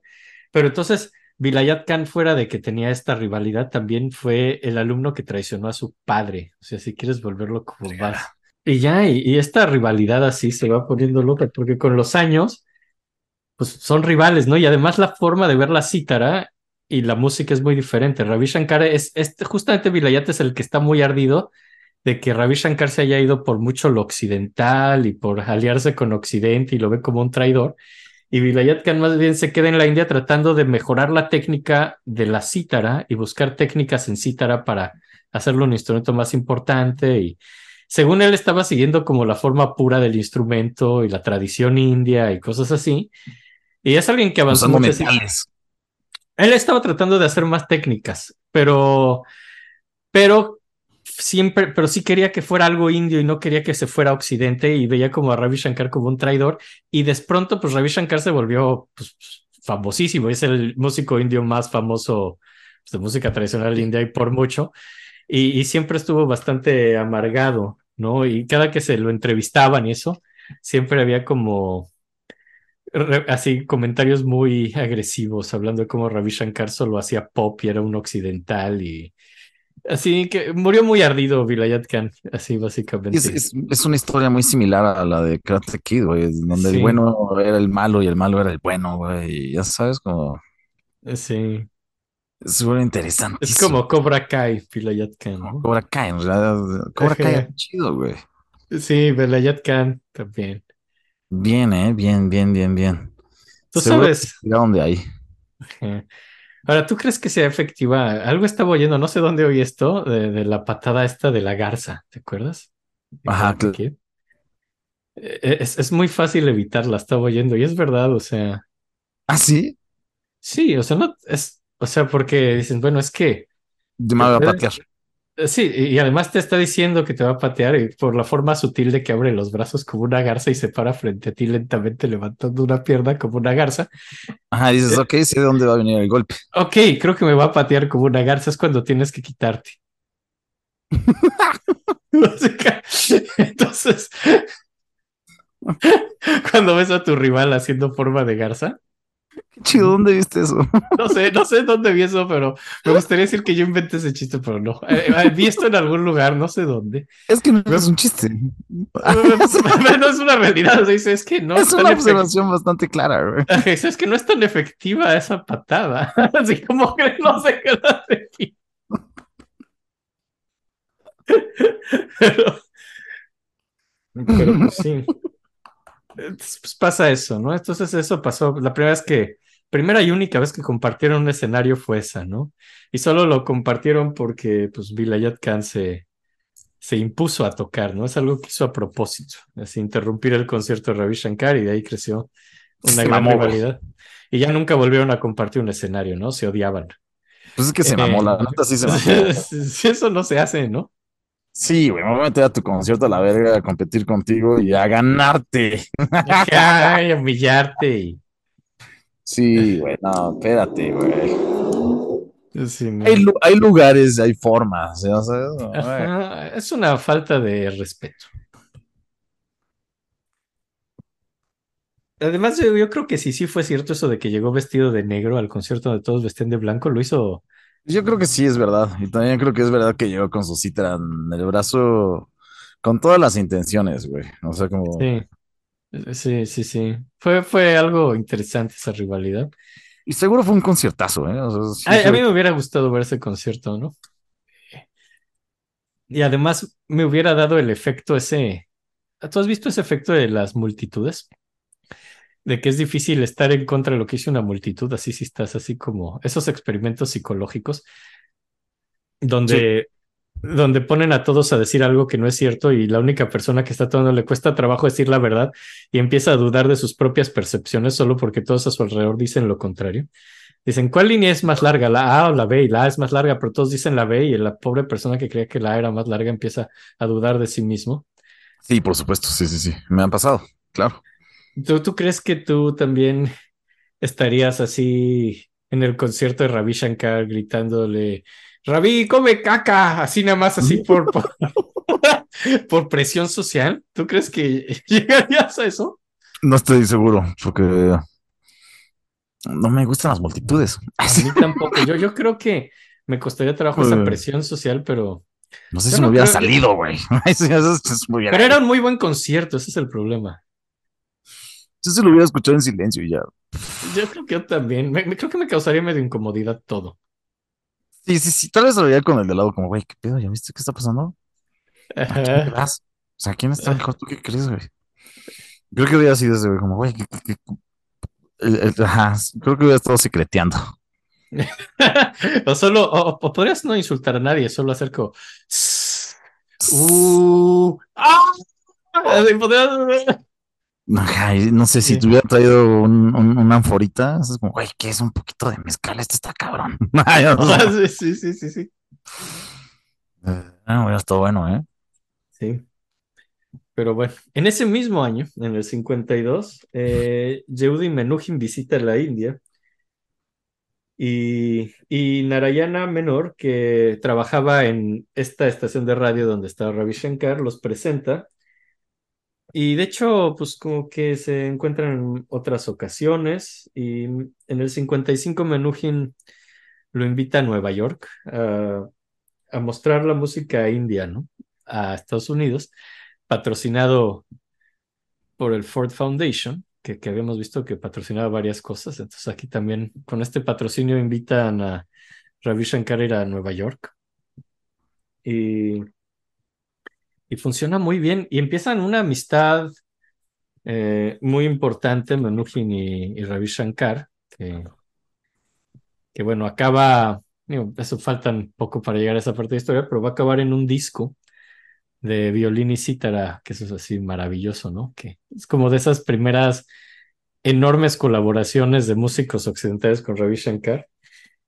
Y en el 56, pues ya, después de esta invitación, renunció a, su trabajo en la India para irse de gira, a seguir esta invitación de Menuhin, y pues antes va a, a Inglaterra, a Alemania, y en Londres, pues graba su primer disco, así como, así como disco Ravi Shankar, en el 56 se llama Three Ragas. Y como que ya sigue como esta larguísima gira, en el 58 acaba en el Festival de la UNESCO en París. Y hay muchas giras después de esta exitosa en Nueva York, hay muchas giras en Europa, Estados Unidos, incluso Australia. Y incluso lo invitan a hacer cine no indio. Y es la primera persona india en componer cosas fuera de la. India. Ajá. Está chido, está, está fuerte, güey. Está cabrón, sí. pues, Y es que es muy talentoso, muy, muy, muy talentoso en todo lo que chico, hizo. ¿no? O sea, como desde Sí. niño se veía que era un genio, güey. Está, está cagado que, a diferencia de otras como personalidades que hemos estudiado, aquí no hay como un intento de explotar al hijo, sino como es como medio normal, como pues sí, así son los indios. Así ya sabes, no tienen, o sea, ya sabes como pues sí, sí, sí, está tocando todo, pero nadie le prestó atención y él solito como que dijo, pues sí, voy a seguir y seguir y seguir y seguir seguir. Nadie, nadie lo peló, o sea, pues era el niño más pequeño de toda la compañía de danza y eso, y pues, Más que su maestro, ¿no? Fue el único que dijo como, güey, le voy a dar clases a este cabrón. a la verga". ajá, y, y es el que, pues, pero por ahí tuvo ya un entrenamiento formal y pues salió muy bien. Sí, güey, siempre es- está, está interesante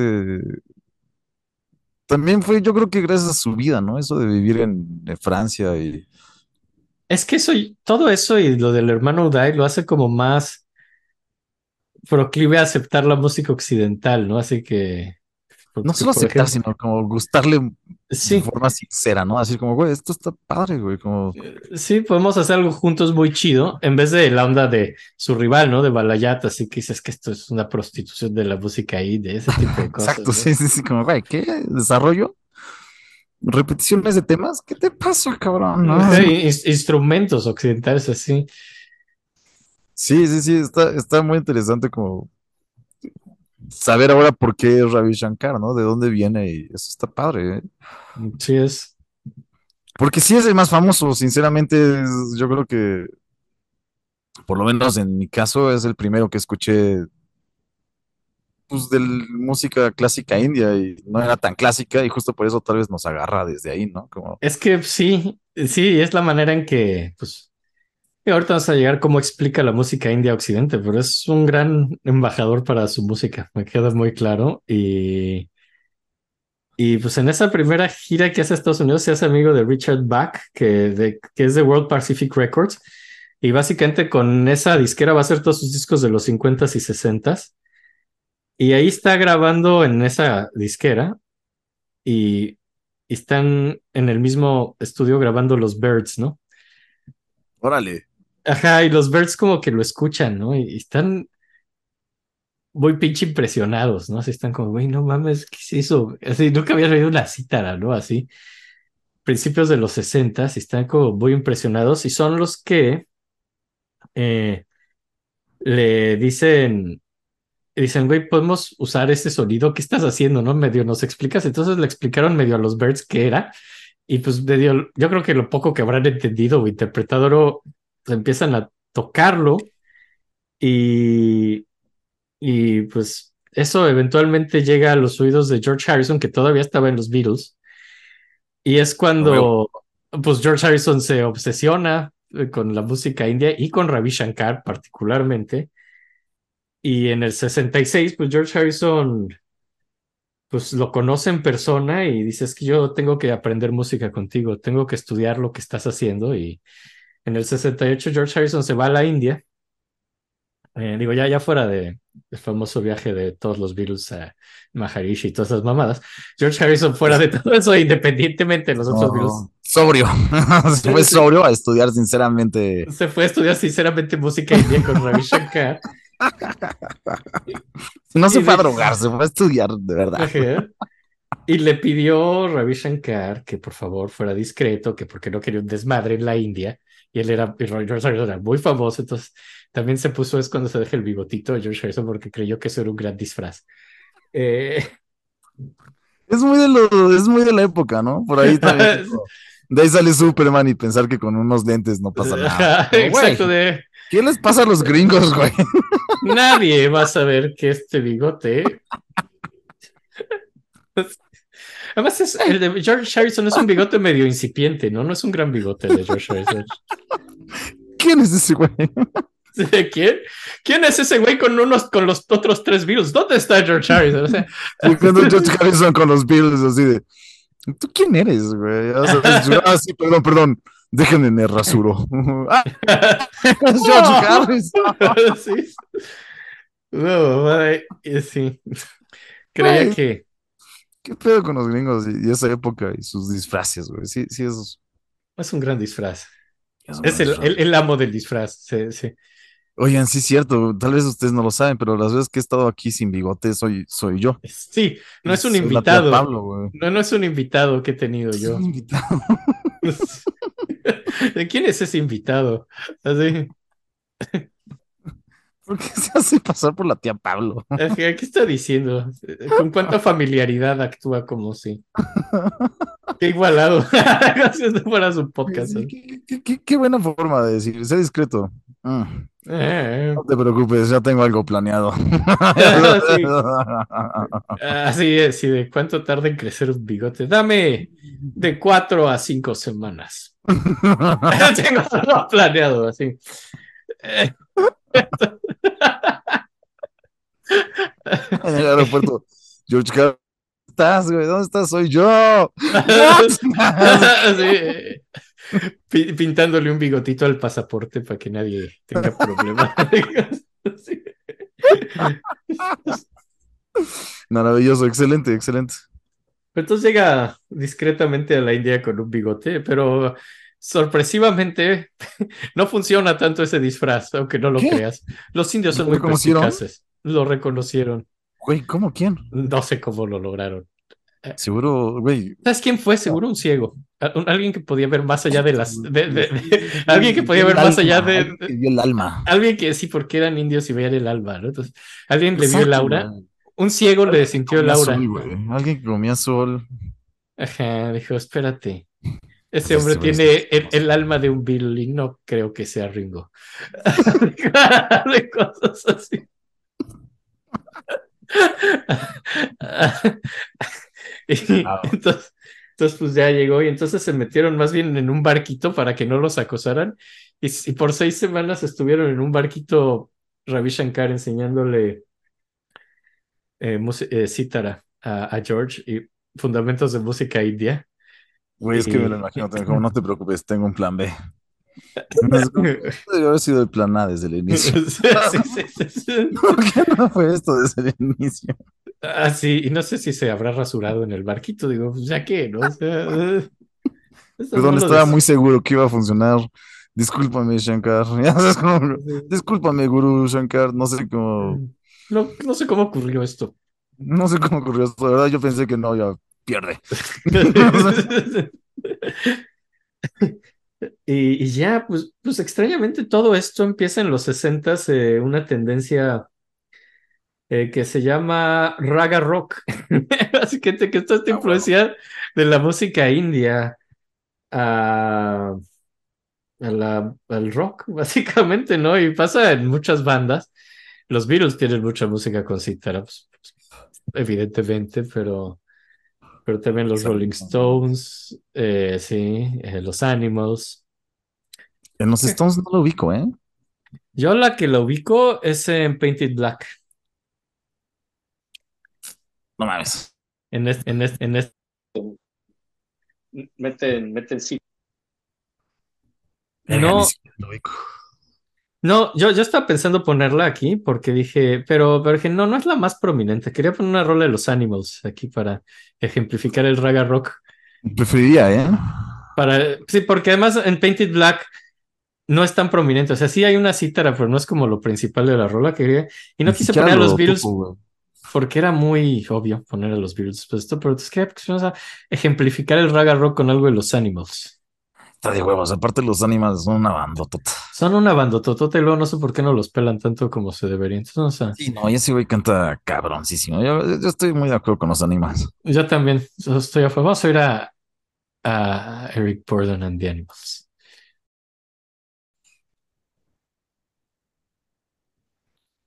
Rolanzazo. Mm, Sí, es chida. Los Animals son chidos. Los animales son una verga. Me encanta.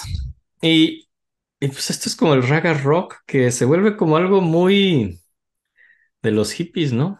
y meter cítara en sus en sus rolas y toda la cuestión de la filosofía india y estas cosas que se dedican a no entender y a malinterpretar, pero adaptar para sus cosas. Eh, básicamente, ¿no? Creo que- creo que lo vimos de una forma muy cercana en, en los hippies de los, de los gringos. Ajá. Está padrísimo. Y creo que. Bueno, pero por lo menos No. esos güeyes leían más, ¿no? O sea, yo, yo hablo de... Pero siento que era la, la misma, Es la misma época, sí. la misma eh, sinergia, ¿no? Como están ahí y es como, güey, este pedo nos encanta porque nos saca de esto y estamos en drogas y. Güey. Sí, sí, sí, sí. Creemos que entendemos, pero no sabemos bien de qué hablan, ¿no? Ah, sí, pero No eso nos es- interesa. Así de, güey, ya viste. El señor de ocho brazos, así de. El dios elefantito están bien padres. Pero sí agarran un poco el pedo de la continuidad, ¿no? Eso creo que sí. Como la idea de la música que no acaba, creo que sí es algo de lo que Sí, empieza a gustar. Como, güey, es que esto es continuo, güey. Como, Creo que una banda que lo hace muy bien, así que es así una banda de pinches forever hippies, así fritazos, así. Es Gong, así, pero creo que son de los que mejor lo hacen, ¿no? Bandota, así como, ¿no? Y sí lo hacen muy bien. Están bien fritos los es como por ahí, ¿no? Progresivo sale de este tipo de, de ideas, ¿no? Como, Ahora, esta rola, por ejemplo, la que vemos ahorita de, de, de Eric Burdon, la de Winds of Change, yo creo que tiene mucho esto. Si ves, no hay como verso, coro, muy rimas, no solo es como continua música y está hablando arriba y ya.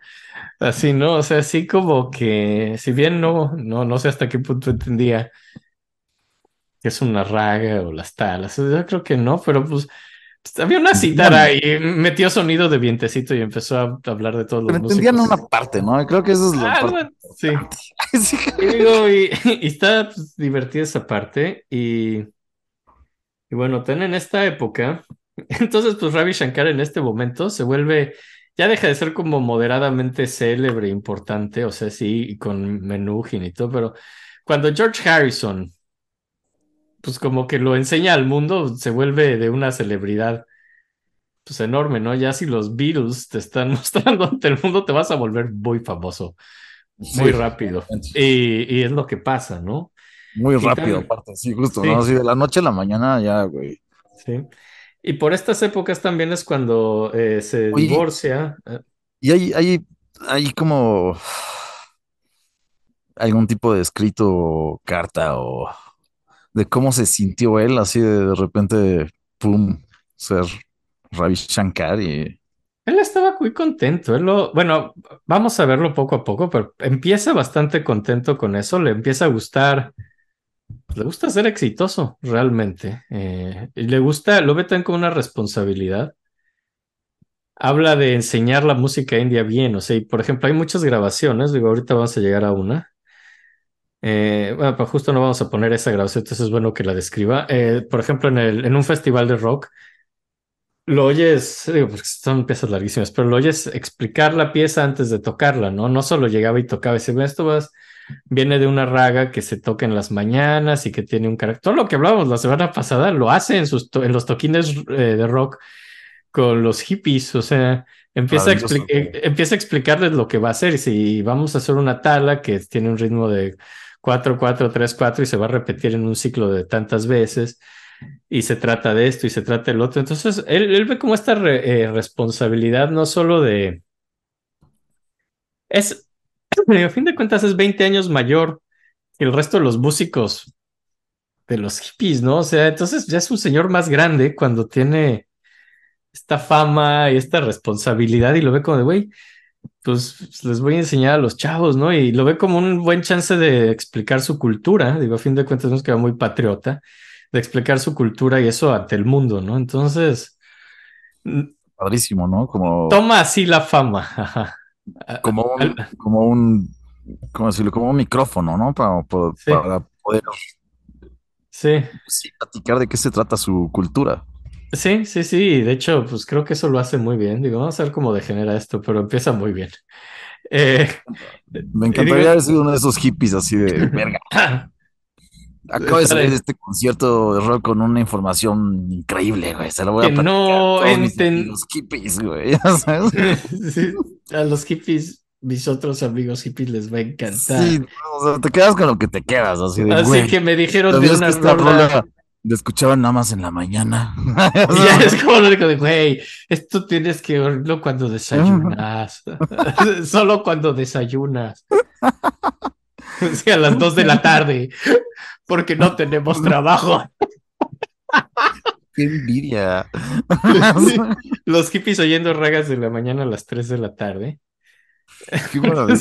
Ellos eso es la mañana, pero. Viviéndolo de una forma religiosa, como, güey, está chido, güey. Güey, ahorita que es la mañana, así, así. Qué padre, güey. Seguro era un conciertazo, güey, ¿no? O sea, Sí. como- Sí, sí, ya están grabados varios, sí, sí, suena muy bien. Y también esta es la época donde se separa de su esposa de Annapurna y, y retoma una relación que tuvo con una bailarina que se llamaba Kamala Shastri, una bailarina de ballet indio.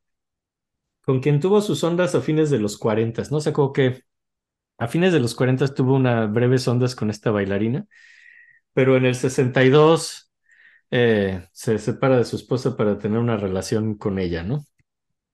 Entonces, pues empieza una nueva relación y en el 67 es justo lo que estaba platicando el festival este de Monterrey Pop Festival, que es justo esa grabación que acabo de explicar donde Oye, es toda, esa está grabada, todo el concierto de Monterrey Pop, y pues es una maravilla. Y pues Fue ahí conciertazo aparte, más festival. Sí, sí, sí, y pues ahí lo oyes explicar todo esto y, y en general salió bastante bien y en general él, él apreciaba, o sea, no era lo suyo, pero le gustaba también el rock que tocaban las otras bandas. "Ah, lo oía, digo que era alguien que sabía apreciar como la música que no era suya y de otras ondas. Y ahora lo que sí le aterrorizó y le horrorizó y le pareció muy feo es cuando Jimi Hendrix eh, estuvo tocando y quemó su guitarra, ¿no? Así. Porque... que- Porque ya es como un insulto al instrumento, no es como, güey. No, y más que solo el instrumento, para ellos el instrumento en la India estaba relacionado con, con los dioses y con las divinidades, entonces era parte de la divinidad, entonces para él era como quemar pues, a un dios, ¿no? Un poco, entonces para él sí fue sumamente ofensivo lo que hizo. Eh, yo creo, toda esta cuestión de romper guitarras en el rock y quemar guitarras de Who, Hendrix, me parece francamente imbécil. Digo, No te voy a mentir, me encanta. Me parece como retrasado mental. Eh, Me encanta que haya sido la época y que lo haya visto de esa forma, se me hace que justo era lo que quería hacer Hendrix, Es como, que- vamos a quemar, y es como un ritual bizarro y justamente la forma en que lo vio él, creo que era lo que quería hacer Hendrix, creo que quería escandalizar. en su viaje supongo que quería quemar, no, quería quemar dioses, ¿no? Es como, Nah, no creo que llegara No sé. tanto. ay, quién sabe, está padre, está padre. ¿Qué digo? Lo de The Who y lo después de romper guitarras, nada más porque a la Eh. gente le gustaba, ¿no? Como, Eh, Sí, mira, ¿no? la, la de The Who la primera vez fue un accidente, así según recuerdo la historia. exacto. Estaban, estaban tocando en un lugar donde el techo era muy bajo y, y Townshend así para se levantó su guitarra y pues le pegó al techo y se rompió, ¿no? Y la gente aplaudió mucho. Pero él básicamente eran una banda que no tenía mucho dinero y definitivamente no quería romper la única guitarra que tenía, ¿no? No. No, seguramente no se rompió esa vez, ¿no? Fue como que le chocó al techo y seguía viva. No, según Todos entiendo, se rompió el dijo, mástil y Le voy a pegar, lo voy a soltar a ver qué pedo. Y güey, pues no sé, ya sabes, como show, un excelente show bizarro, como está padre, güey. A mí me gusta, es totalmente. Pues es un happening extraño, ya sabes. Y creo que se volvió de moda y acabó en lugares inhóspitos. yo sí creo que es de retrasado mental. Sí, a mí me encanta, güey. Se me hace Ay, un- se me hace un gran show, güey. es de adolescente tarado, según yo. sí. Está chido, güey. Y, ok, eres un adolescente tarado. Esos güeyes ya no eran adolescentes tarados, ya eran señores. Está chido. A mí me encanta, me encanta. Y, y pues bueno, entonces es el de Monterrey y pues como que gana ese año un Grammy eh, por, por el disco que hizo con Menuhin, eh, que si vemos se llevan muy bien. Decidieron hacer un disco que se llama West Meets East, así el Este es el que ganó el Grammy. Sí, y es el que hace con Menuhin, que es el disco, pues, eh, violín, cítara, y quería que pusiéramos una rolilla de, de Menuhin tocando junto con Ravi Shankar, eh, Por como favor. uno de sus primeros encuentros así con... Menuhin, Menuhin. eh, el- Menuhin, Menuhin, Menuhin.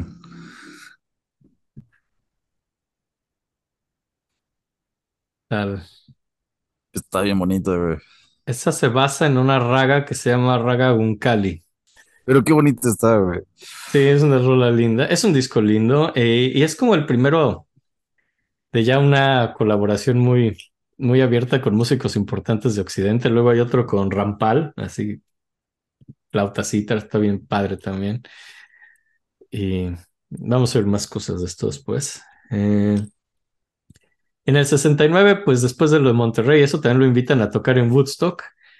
Entonces otra vez eh, va a tocar a Woodstock y lo detesta profundamente. Odia tocar en Woodstock.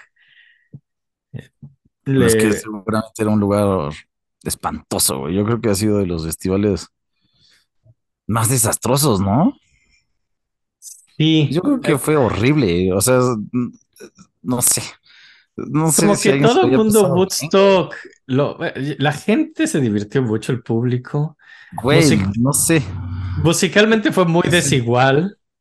Ah, hubo cosas buenas, hubo muchas que fueron espantosas y mal hechas. Y de los músicos, como que ellos la mitad les encantó, la mitad lo odiaron.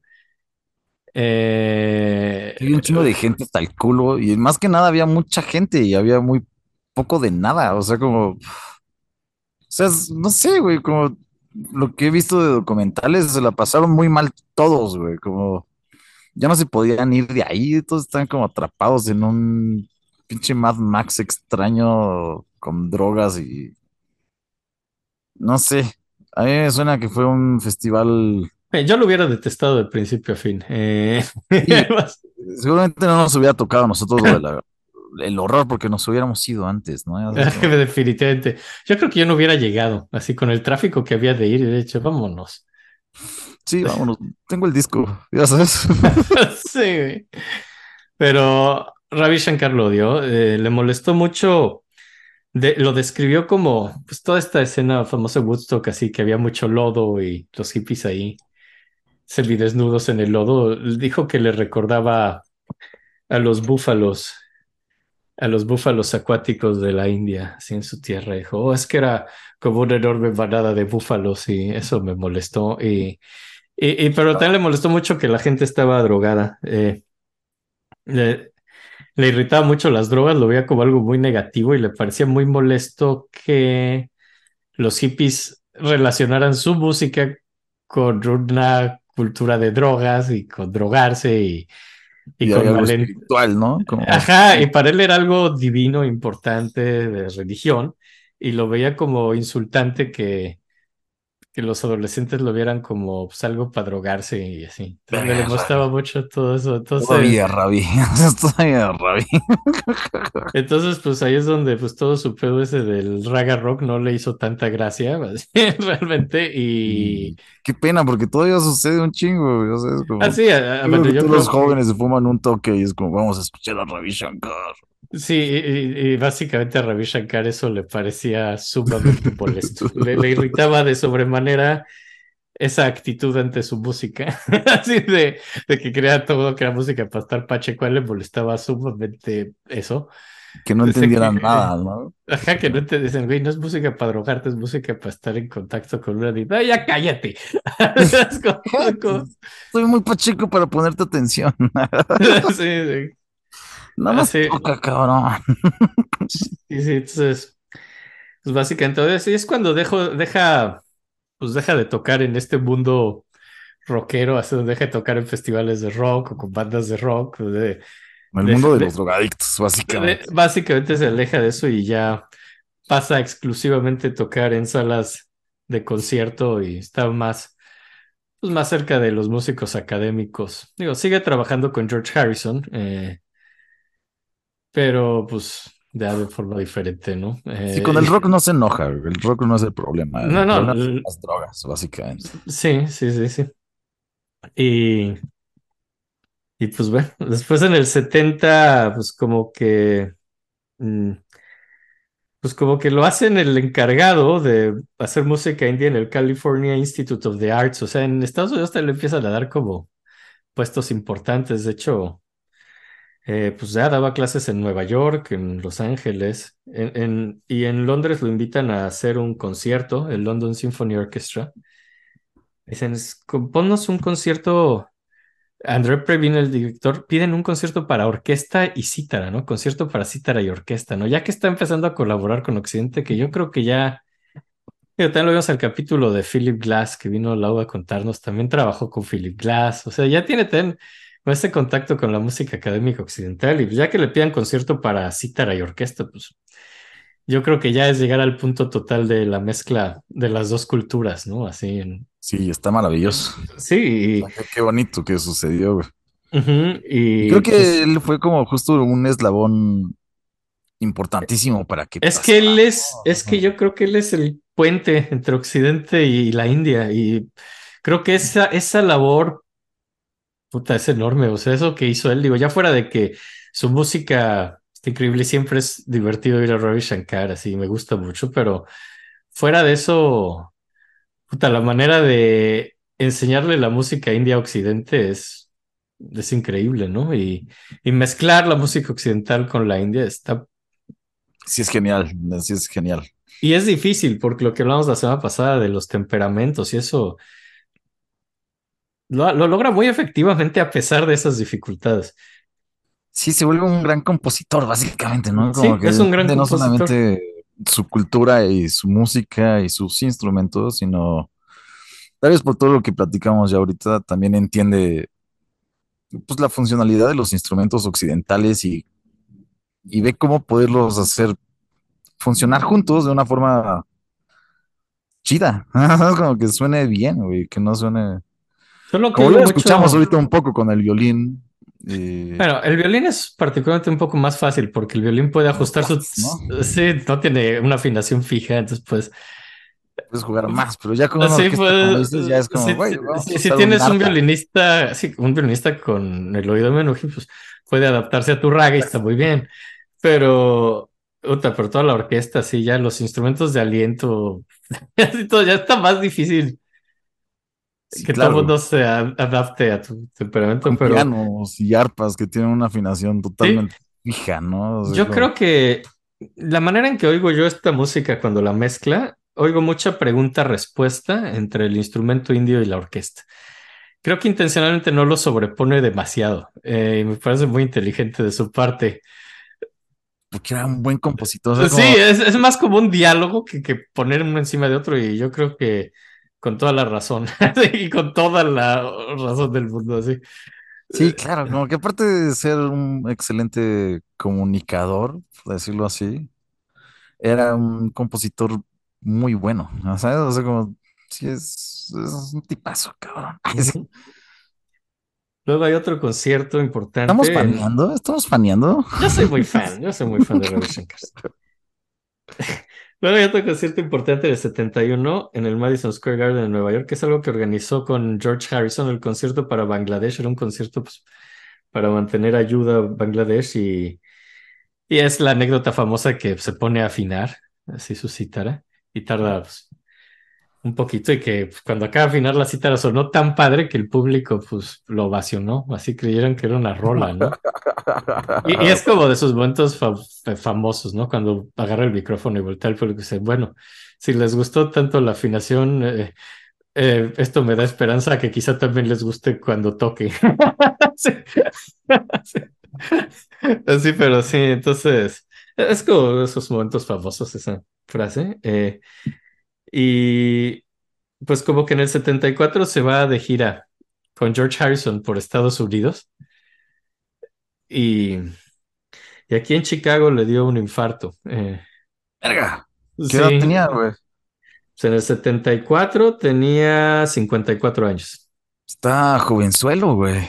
Mm, Sí, Bueno, para sí, infartos está jovenzuelo, ¿no? sí, sí, sí, sí, pero sí. Y en teoría yo creo que tenía una vida bastante, digo, no sé, como la alimentación india, pues es Era, bastante ve- equilibrada, ¿no? Como, era vegetariano. Ya vamos a hablar de eso un poco también. Eh, ajá, como que no tenía muchos problemas de que, a mí me pareció simpático que fuera aquí, justo el infarto en Chicago, porque sí se come como bien. como Para gordo. tener infarto. Y dije, sí, lo entiendo.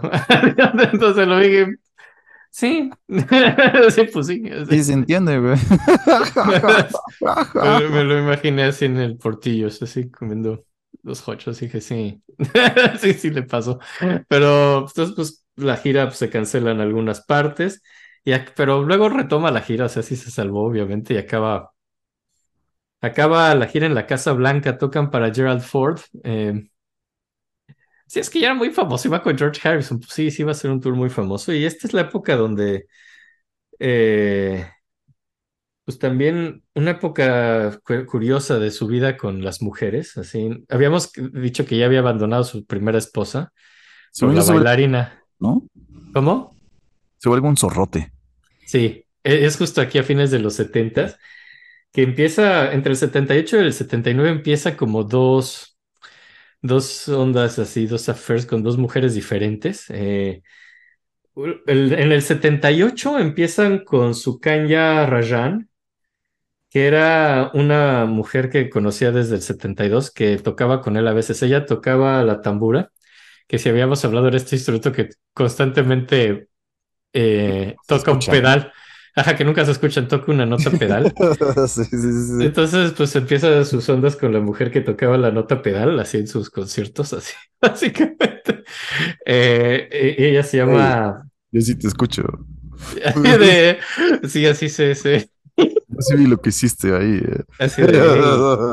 "E- Ese sol que tocaste, sí. eh, Ese sol eh, que eh, duró cinco minutos, Ese sol que tocaste, duró cinco minutos bien. ajá, eh, sí, todo el concierto fue, fue una gran nota. ¿eh?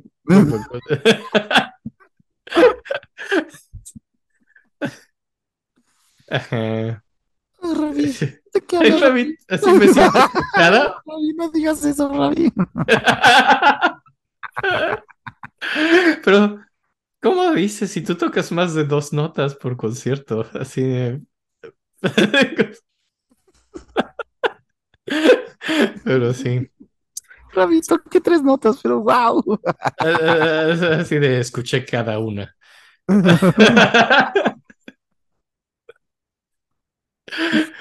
Entonces sí, sí empieza ahí con sus ondas con su- Kenya Rajan. Y en el 79, un año después, empieza también unas ondas con una productora de conciertos, con la que le producía los conciertos en Nueva York, eh, que pues básicamente lo lleva a que, ya, y básicamente la que embaraza primero de las dos, eh, es a la segunda, a la, la de, a la de Nueva York, y esa es eh, la mamá de Nora Jones, toda esta onda de que famosamente Ravi Shankar es el papá de Nora Jones, pues sí, y es, y es de esto, es de la productora de Nueva York. Y pues nace luego, luego, eh, empezó sus ondas con ella en el 79 y Nora Jones nació en el 79. Fue, fue muy rápido que, que la embarazó. eh, y... Sí. ¿Cómo? Se entiende, ¿no? Es la época. ¿Embarazó rápido a la gente? Sí, en esa época le encantaba a la gente tener hijos y... Sí, Es vente, que, vente adentro. es lo que hacían. Les encantaba, güey, les encantaba. Y, y lo que pasa, luego ya nace Nora Jones, y entonces ya, pues, hay, hay, evidentemente hay problemas en su matrimonio con todo esto, y se separa de, de su esposa, de, de Shastri, de la bailarina, y se va a vivir con la mamá de Jo- Nora Jones, con Jones. Imagino, me imagino así, perdón, perdón, a, a Shankar yendo con su papá así de, güey, y se quiso separar de mí, güey. Y el papá como, ¿por? Los machos, sí. Nada más te cogiste otras mujeres, ¿no? Como, ¿cuál es el problema? Como, ¿la abandonaste? Ajá, es como, ¿lo hiciste bien? ¿La dejaste abandonada? No. Ah, Ravi, Ravi, Ravi. Faltaron pasos, güey. La, la trataste como un ser humano digno, así, Rami. La cagaste, güey. Traumas de papás que maman los hijos, güey. Sí, sí, sí. Rompan el ciclo. Rompan el ciclo, por favor. Entonces, pues ya, encantan esos memes, güey. Bueno, ya, perdón, sigamos. Entonces ya se va a vivir con la mamá, con Jones en el 81 y va a vivir con ella hasta el 86. Y en el mismo 81, el año que se va a vivir con la eh, mamá de Nora Jones, nace de su otra relación del mismo tiempo de la, de la que tocaba la tambura, así de, de, de su Kenya Raya, nace otra hija, así que es, pues, no, dos años menor de Nora Jones, de la otra mujer, que esta se llama Anushka Shankar, ¿no? Que es como... Y las dos son músicos fabulosas y muy famosas, importantes las dos, ¿no? La que la hace STTV, el 81. Y... Y pues bueno, creo que este es el momento donde me di cuenta. Vamos a ponerlas a cantar juntas. Vamos a ponerlas a cantar juntas en este momento. Exactamente. Vamos Bien. a escuchar esto. eh, hay que, su historia no es muy bonita, en especial la parte de Nora Jones. Eh, en el 86, a fin de cuentas, digo, acelerando un poco del tiempo, a- abandona a Nora Jones y a su madre. O sea, su Siguiendo madre de Nora. Jones, ajá, haciendo los pasos Ahí sí, sí, yo así de, ah, tienes razón, voy a intentar hacer esto. Ajá, entonces abandonó a Nora Jones y se fue a vivir con su Kanya Raya y con Anushka. Entonces, pues ya más bien, y con ellas sí se quedó. Entonces ya como que sí crió a Anushka. Pero Nora Jones creció con un enorme resentimiento contra su padre. Eh, pues sí. Ajá, y O- o- ya te, te Pues cortaste, sí. a ver. Sí, sí, como. Obviamente. Pues, pues, sí, sí, sí. Pues sí, pues porque la abandonó. Entonces, y, y creo que también, pues como que no le hacía mucha gracia Y la aparte, existencia. ¿Sabes qué está bonito? ¿Sabes qué está bonito? ¿Qué? Ay, perdón, te interrumpí, no, sigue, sigue, acaba. Ah, no, no, también estaba contando que, pues, que todo esto, que no estaba feliz con su papá y tampoco estaba muy feliz, digo, con la existencia de Anushka y la otra familia de su papá. O sea, no, no era fan Nora Jones de, de todo esto y este, este mismo, digo, lo que sí sé es que Nora Jones justo antes de morirse de Ravi Shankar sí lograron hacer las paces y sí se hablaban. O sea, no llegaron a quererse decir- mucho Lo que y... decir es que eh, generó un vínculo Ravi Shankar con Nora Jones, así como, güey, lo que te hizo sufrir, yo también lo sufrí. Eh, Lo, lo hice para que tuviéramos una conexión. para que, para que pudieran Podemos odiar a nuestros papás juntos. Qué bonito. Es, Esto parece que fue sin querer, pero no. lo hice pudiéramos querer. así, me separo de ti para paradójicamente acercarme a ti. Exacto. Y es lo que, y es lo que no entendían los occidentales de la filosofía india.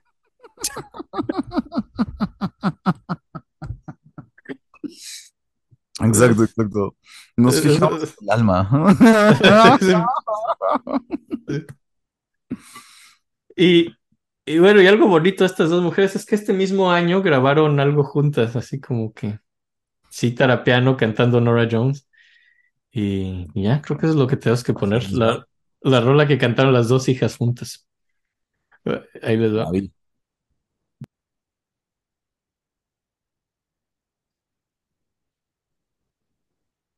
Chida, ¿no?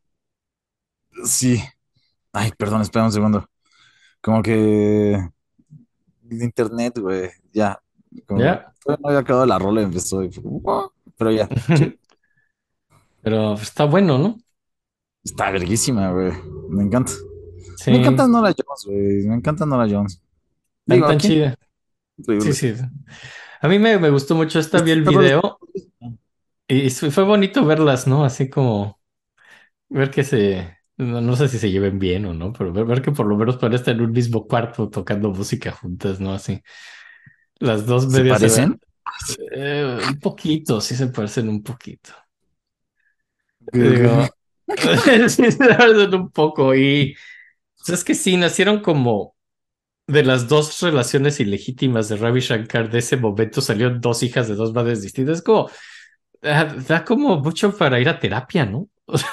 Sí, Sí, me encanta que hay como traumas similares. Entonces, como, güey, pues hay que hacer una rola juntas, ¿no? ¿Tú también tienes estos pedos? Sí, sí, sí, sí. Eh, sí, pero, pero es que no, es que además la lo ven muy diferente porque Nora Jones creció con mucho resentimiento y al final a la que sí crió fue a Anushka y Anushka sí lo ve como lo adoraba y se llevan súper bien y le enseñó a tocar la cítara y de hecho pues los conciertos de después de Ravi Shankar cuando Anushka tuvo ya cierta edad siempre tocaban juntos así yo, yo cuando vi a Ravi Shankar fue con Anushka o sea Anushka estaba ahí tocando o sea era la hija que sí quería Yo creo que sí entonces un concierto de Ravi con, con Nora, ¿no? no sé, yo no, no, no lo dudo porque al final sí se llevan bien, pero Tengo la sensación de que en algún momento lo yo vi, no sé. No te voy a mentir, tal vez es una parte de mi imaginación. No Es algo que, que, que querrías que ocurriera así. Ajá, no existió, pero Con sí. Anushka, con Anushka sí tocaba un chingo, o sea, y conciertos juntos y le enseñó y pues, ya lo viste aquí toda la cita, la toca muy bien Anushka y, Toca y, muy pues, bien. es, es la que realmente aprendió algo de su papá, así musicalmente, ¿no? Y, y pues y adoraba a su papá Anushka. E- Ella sí, Nora Jones no. Eh,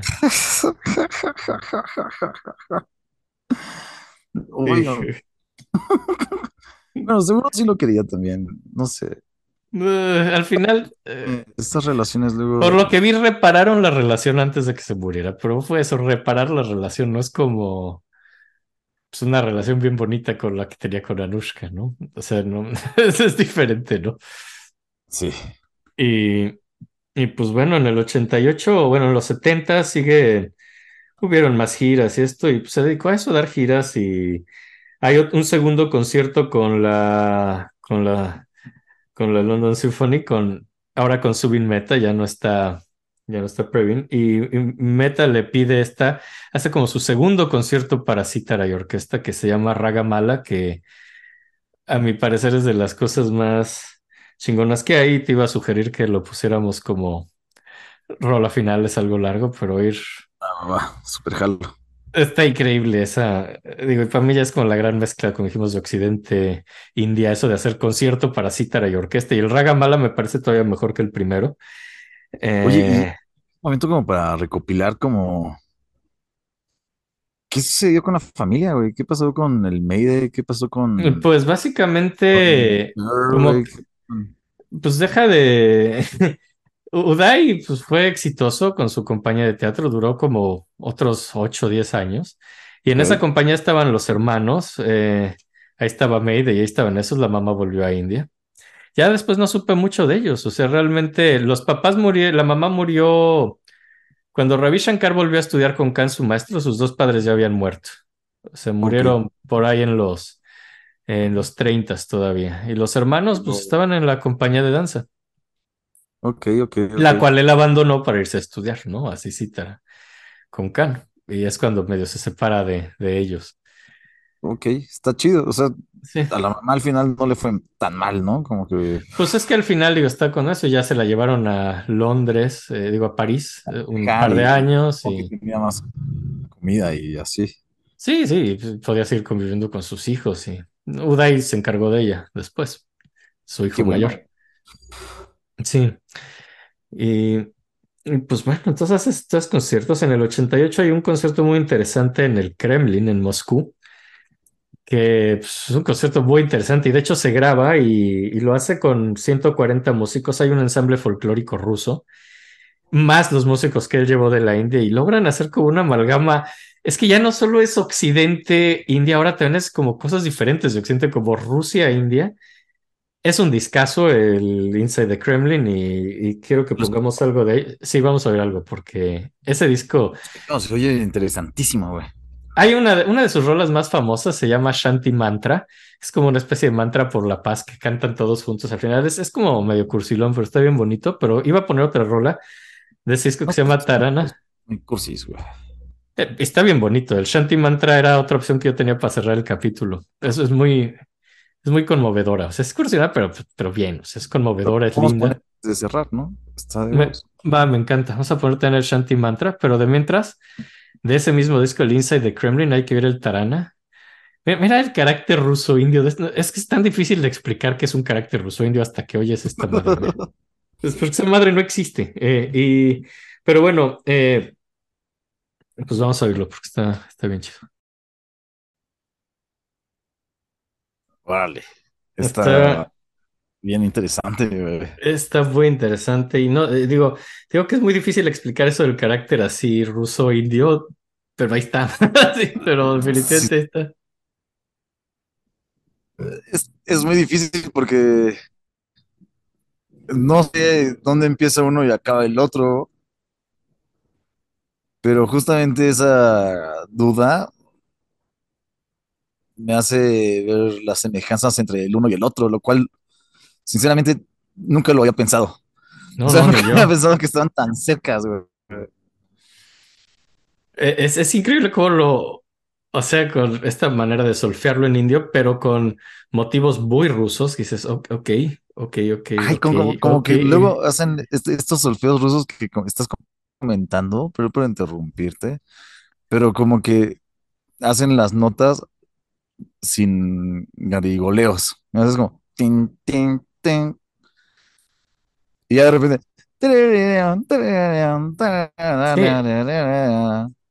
Pero se escucha el tan, Hay giros melódicos ah. muy rusos de pronto. Oh. Está, está como muy de ok, ok. Está, esa rola me pareció muy interesante. Cómo lo mezcla. Eh, pues, eh, ese concierto en el Kremlin fue una locura, ¿no? Está súper interesante, Sí, sí, sí, sí, sí, ¿Cómo lo habrán como, como, llevado? O sea, como, como llevado a cabo, como composicionalmente, como. No sé cómo, como no, sé cómo ensamblarlo así con ahí, ahí se palalaicas. Oye, Ravi, esto está demasiado indio, hay que poner algo más ruso, ¿no? O no sé si haya sido así, es como, güey, ¿qué tal le ponemos aquí este pedo? No tengo ni idea cómo haya sido. suena, suena muy difícil de articular, pero, pero es un conciertazo y salió muy bien. Es otra gran, gran colaboración con otra cultura de este güey. O sea, sí, lo hacía muy bien eso. Güey, eh, qué buen compositor ¿no? Como que no te das cuenta dónde empieza uno y acaba el otro. Como... Es, una locura. Wow. Y sí. Y pues luego, en el, del 86 al 92 es un momento muy curioso porque es, está en la Cámara Alta del Parlamento de la India, o sea, tiene un puesto político en la India Ravi Shankar. Eh, está en el poder legislativo porque el primer ministro Rajiv Gandhi lo pone, básicamente, dice, ¿no? por, eso está ahí, no, no por otro motivo. es eh, como la segunda vez que vemos, segunda o tercera vez que vemos un compositor Sí, que los eh, ponen ahí nada más porque. Nada más porque es importante para la sociedad, güey.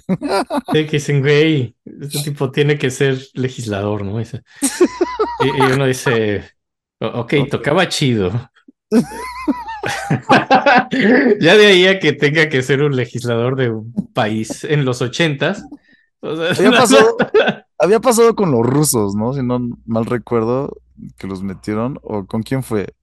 Sí había pasado, pero no, los rusos no. o sea, no, tenían sus puestos burocráticos en comités, sí, pero no es que estuvieran en el gobierno, pero sí, sí han habido otros que...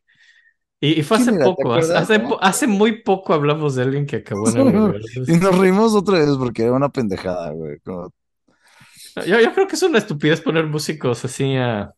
Sí, es una estupidez. En el gobierno, porque... lo de romper guitarras, güey, tenemos como puntos de vista porque Venga, no sé, yo estoy viendo del punto de vista de como del show. Entonces, como show se me hace chido. Pero ya en política, hablando de política, creo que no hay un punto donde. Creo que estamos de acuerdo en que, que un güey sepa tocar chido no es suficiente.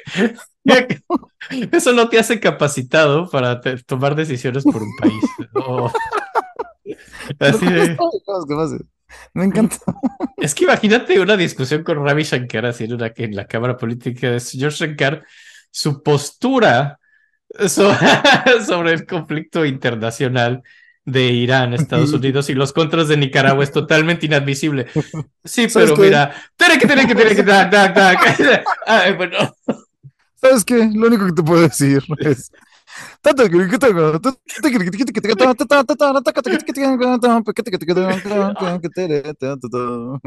Sí, la ovación.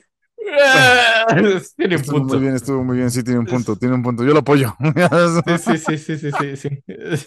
Excelente punto. O sea, o sea el güey sabía así, sí, un sincretismo musical bárbaro, eso. Está, está, está, está muy raro, pero me encanta que hay una relación o más bien un intento en varias ocasiones en, en tratar de hacer la música de una forma política, pero, o sea, digo, siempre pasa, pero de una forma política tan descarada, ya sabes, como de decir, ok, tú como compositor creo que puedes, creo que nos puedes eh, ayudar a ver qué pedo con esto. Es como, ok, no sé de qué hablan, pero ¿por qué no? no sé de qué estás hablando. Mira, no sé de qué hablan, pero sí, me, me yo, yo apoyo la libertad. como Miss Universo. Yo lo que quiero es la paz mundial.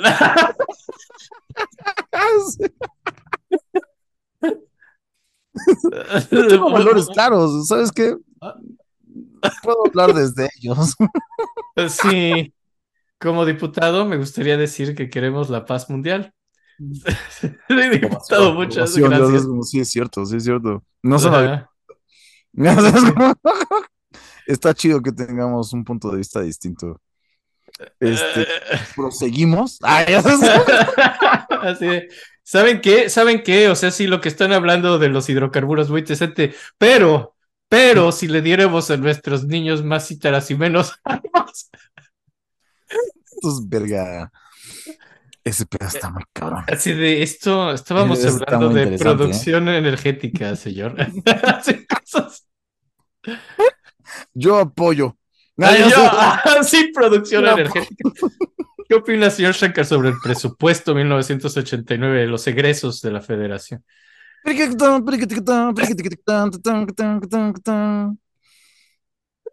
Yo apoyo a Shankar. Es, es que sí, en, en serio. Bueno, bueno, ot- otro momento. Sí, tendremos que desarrollar esta broma de una forma más funcional porque está tremenda, güey. O sea, me encanta que ya han habido varias veces que pasa y Ajá.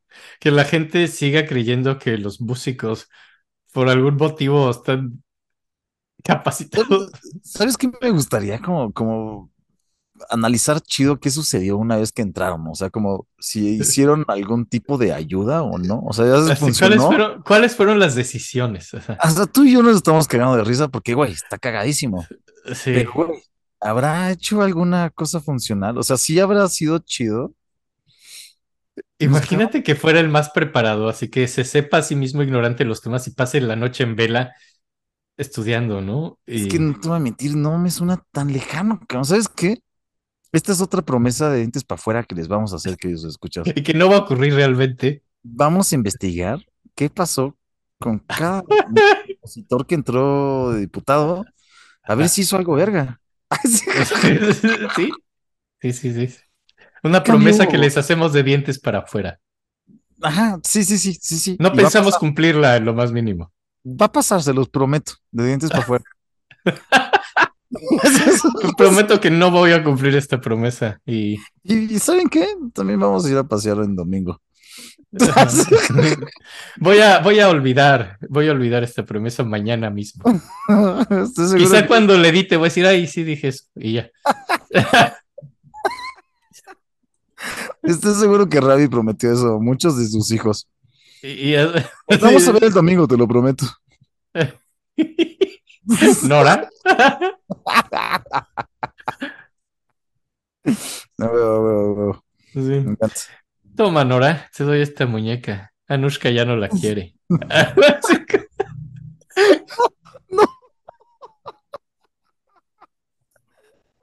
Qué feo. Qué feo comentario, qué, qué feo, sí.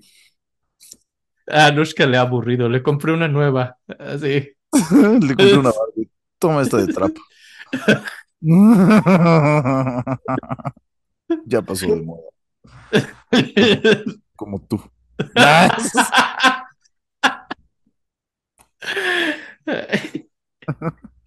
Te odio, papá. Yo también. No, ya, perdón, no, no, no es así la relación, papás abandonados. Siempre dicen te amo.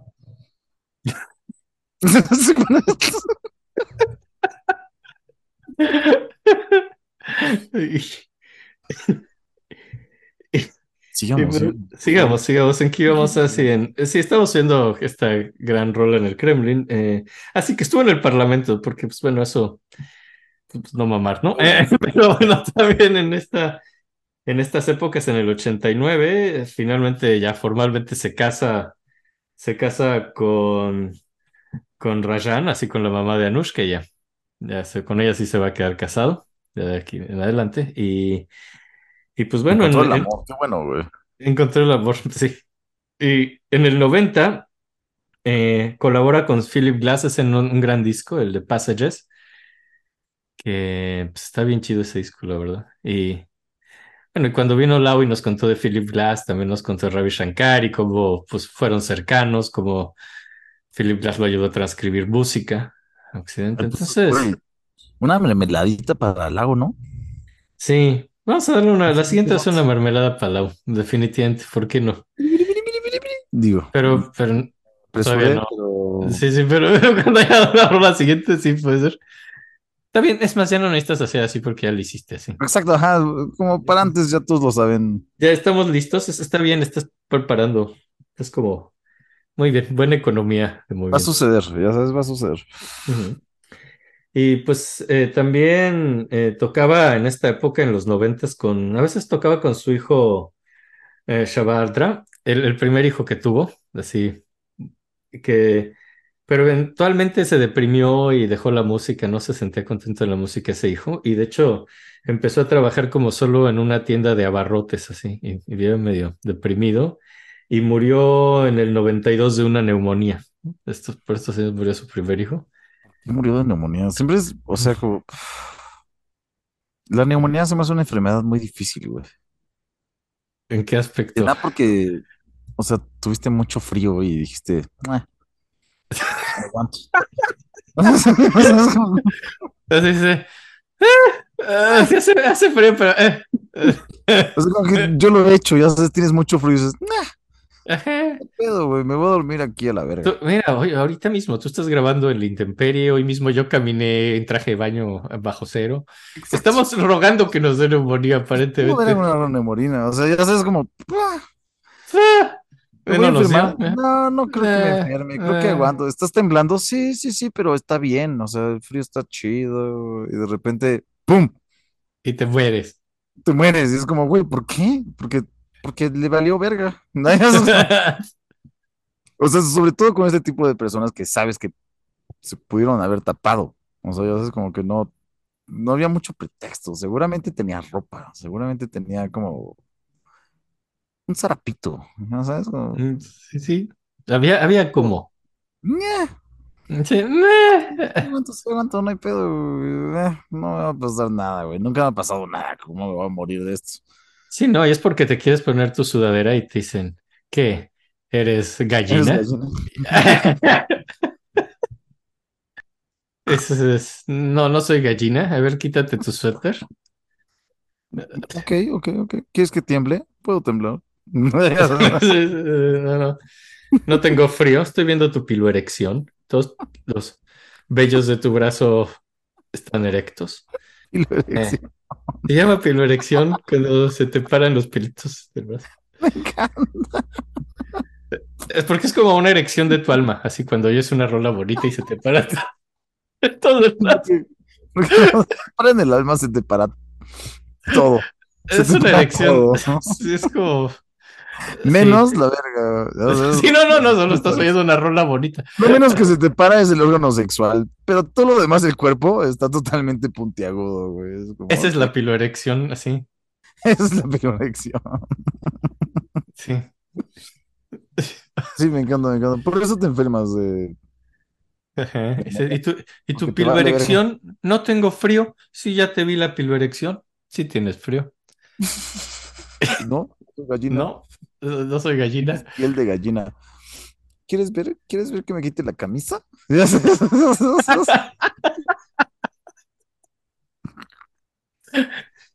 Por favor, no malentiendan. Estamos hablando de cuando no tienes forma, más bien cuando tienes muchas formas de taparte. Pero no lo haces porque no eres un gallina. Exacto. Y pues bueno, lo que pasa luego es que es que eh, eh, Aparte, Sí, todos tienen un familiar que se murió de neumonía, ¿no? Bueno, no sé. no no sé, todos. sí, No sé, tal vez. ¿Qué? Quizá. No. To- to- todo- eh, sí, to- to- ¿Dónde? todos. ¿eh? ¿Eh? Tío Ramón.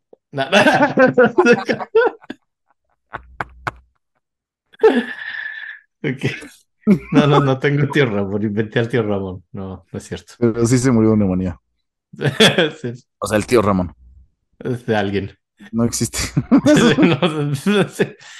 Y, y en el 96 hace una compilación maravillosa, es de mis discos favoritos, que tristemente no está en Spotify y se llama In Celebration. Eh, es un disco genial, lo hicieron por cuando cumplió 75 años. Como que son cuatro discos, el primero es solo él tocando cítara así chingón, ragas. El segundo son ensambles tradicionales indios, o sea, con tabla y tampura y cítara.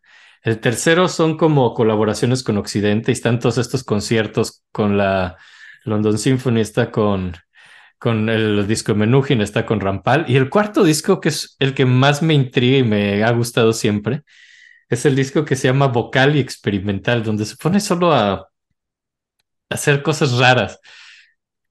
Es un discazo el In Celebration y si alguien puede conseguirlo, es una compilación muy bonita de Ray Shankar. Y, y pues como que ya en esos noventas es cuando empieza ya a tocar con Anushka, ya es parte como normal de sus conciertos, ya siempre tocan juntos. Eh, y en el 97 hacen un concierto Ravi y Anushka con la BBC y en el 2002 salen, se van de gira y Anushka saca un disco que se llama Bapi, Love of My Life. Así se refería a su padre, Anushka. Ajá. Que ya está medio creepy, ¿no? ¿Por qué no ponemos la de Nora Jones, la famosa, aquí? Porque estamos hablando de Anushka que ama a su papá. Exacto, creo que sería un buen momento para la de Goodbye, goodbye. Ok, y extrañamente no estaba planeado, pero esto es una mermelada para Laura. Laura, esto es una mermelada para ti. Este, ahí te va. un momento de cinismo total. Sí, sí, sí, muy bonito. Voy a poner risas grabadas. Sí, ahorita. Que... ¿O no? Ahí les va.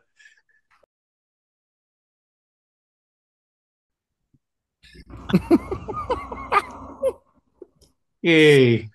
Ok, ok, ok.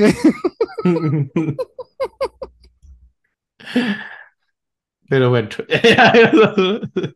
Fue eso, fue eso. Tuvimos un problema para encontrarla. Pero la encontramos y ya la oyeron. Y fue para ti, Lau. Eso, para ti, Lau. Y sigamos. sigamos, y pues ya en, en 2008 eh, se supone que es la última gira en Europa, pero no es cierto porque llega a tocar en Inglaterra en 2011. eh, eh, y- y Ah. hizo, y realmente introdujo 31 nuevas ragas, como al vocabulario de la música india. O sea, bueno, también en el episodio pasado vimos que muchos músicos fueron introduciendo sus propias ragas que solo ellos tocaron, y cuando pues morían o dejaban de tocar, pues mucha gente ya no seguía tocando sus ragas y que la gente sigue tocando las ragas tradicionales.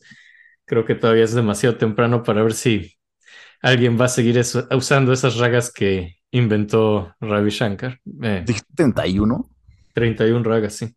31 ragas es un chingo, ¿no? Es un chingo como aportación. ¿Cuál era la- el número de las que se usaban normalmente? Según yo eran como eran 120, ¿habías dicho? Algo así, algo así eran, sí. Unas como seis mayores y cada y se iban subdividiendo, eran como 120, no sé, pero. Pero, pero sí, cada músico indio ha, aumentado sus propias ragas, que digo, muchas no, no pegan. Eh, también luego, pues como que otra cosa interesante es que dijimos era vegetariano. eh, al final de su vida vivía en Encinitas, California. Creo que no es, Sí. ¿Eh? creo que no es nada interesante que sea vegetariano. Sí, es interesante porque es una rola. Es de la India, güey. O sea, casi todos son vegetarianos. No, hay comida muy chida en la India que no es vegetariana. Porque es muy normal allá. O sea, creo que no es como- Güey, no, o sea, imagínate que Es eres de la. India y que no vas a comer chicken tikka masala, no vas a comer lamb vindaloo. Creo que no todos hacen eso. O sea, te estoy diciendo, no digo que mates a las vacas, porque ya sé su pedo ese de no matar vacas, pero, pero no mames, o sea, los borregos no son sagrados, o sea, están ricos. Creo que hay muchas como religiones chicas de ahí que no comen carne. O sea, creo que no comer carne es muy normal en la India, güey, pero no se me hace un comentario interesante. O sea, es como, Es Es interesante. como cuando hablas de, de Freddie Mercury y dices, y era gay. Sabes, como, ok, ok, ok. Pero es interesante porque hizo una rola de no comer carne que me parece muy chistosa. Ay, güey, es- hay que ponerla. Ay, sí. Sí, sí, la quiero poner. Sí, La- sí, la tenía planeada. Eh, se llama. Es, y además es un juego de palabras con esto de West meets East. Le cambió a West eats meat. Así se está quejando de que en Occidente comemos carne. porque Y, es muy pues- normal en la India no comer carne. Te digo que no es como un tema. Y no sé por qué se le hace raro que nosotros sí comamos carne, así como. Bueno, pues, pues porque allá no lo hacen, ¿no? Y aquí. Ay, pues por gallinas.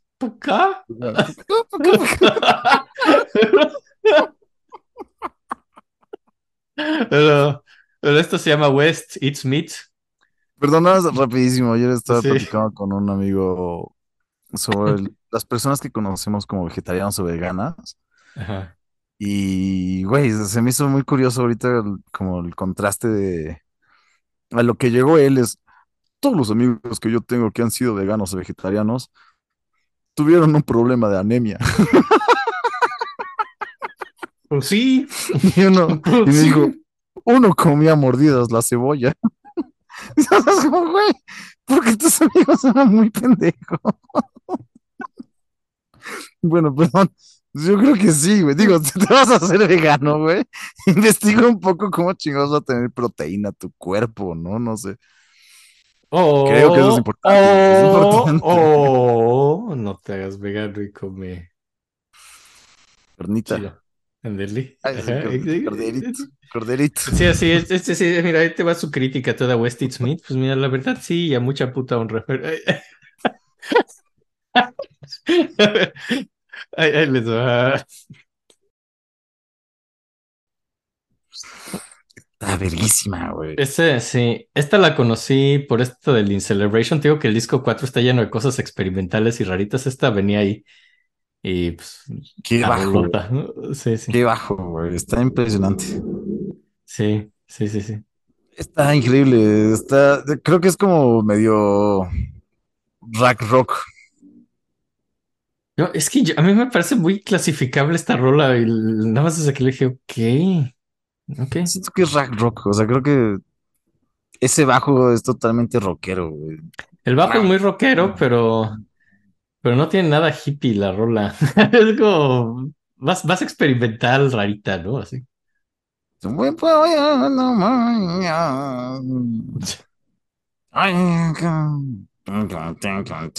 Y en teoría es así como del caos que le causa que, que en Occidente comamos carne. Eh, otro beneficio de comer carne, así que voy a sugerir, es que puedes hacer que, que haya música chida enojando gente que puede hacer cosas así. Eh, Y me encanta pensar que raga usó, ya sabes, como, como, no sé qué tipo de raga haya sido, de la noche, del día, de la mañana, enojada, feliz, ¿de qué se trata esta raga? Me encantaría saber, güey, como, pues, el título está molesto de que comemos carne, ¿no? En Occidente. Entonces, no sé si sea una raga enojada. es lo que estaba pensando, ¿no? Y, que si yo estuviera enojado. A mí me gustaría que fuera como a las 3 de la tarde, ¿no? O sea, a las Yo 3 de la tarde. generalmente estoy enojado en las mañanas en el trabajo, generalmente. Ya luego O sea, se pero ya vimos que en las mañanas tienen tristeza. Ajá. Entonces sí, entonces empiezas triste y acabas enojado el trabajo. En la noche, ¿tú lo acabarías? No, en la tarde, en las tardes sí te estás enojado, ¿no? En el ¿Cinco trabajo. seis? Antes, como a las tres ya estoy muy enojado.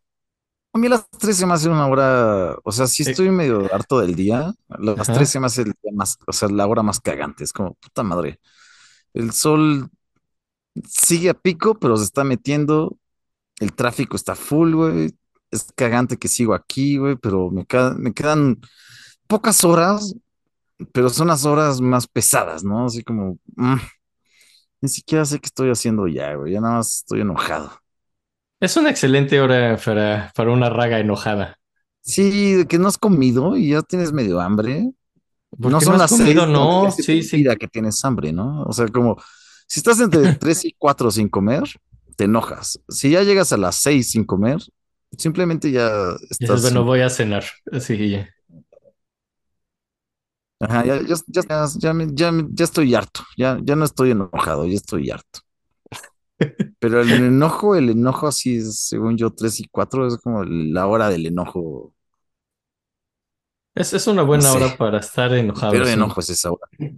Ok, ok, ok. Sí. Ok, entonces es una raga de la tarde. Es una raga de la tarde, es una raga de enojo. Ajá.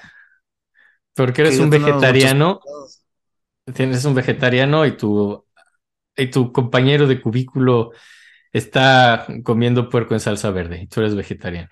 Exacto. Y el güey de al lado tiene un pinche Kentucky Fried Chicken a la verga. Ok, ok, respect. Y tú, y tú tienes nada de comida. Se te olvidó. Se te olvidó la comida. Entonces estás así. Ah, entonces se, se te olvidaron tus ejotes. Ah, te comiste un mazapán, pues porque no tiene carne y es como, bueno, ahorita llego a casa a comer algo y Me cagan todos en mi oficina. Ajá. Y entonces piensas, sigue con. Así es lo que pasa en tu mente, ¿no? Así como. Ajá, ajá. Así estás enojado con la gente que come carne, ¿no? Y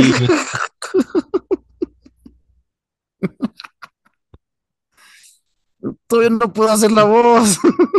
no, no es fácil. No. Es que en español es más complicado, ¿no?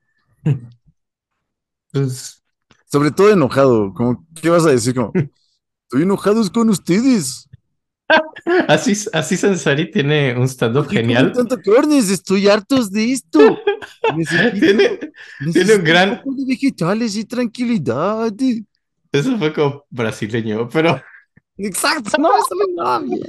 así Sansari tiene todo un stand-up acerca de cómo no puedes ser un villano indio. Porque, porque necesitas una voz como rusa, no algo que suene así como mucho, ¿no? Que no puedes así ser un supervillano indio. Que por eso en Hollywood no son rusos o gente con un, un acento más fuerte que. Estoy enojado. Exacto, que no funciona de No supervillano. te creo. Sí lo estoy, te lo prometo.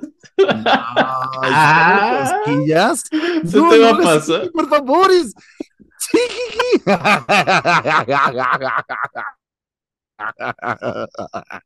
Sí, no. Las cosquillitas. No, por favor, me estás haciendo reír.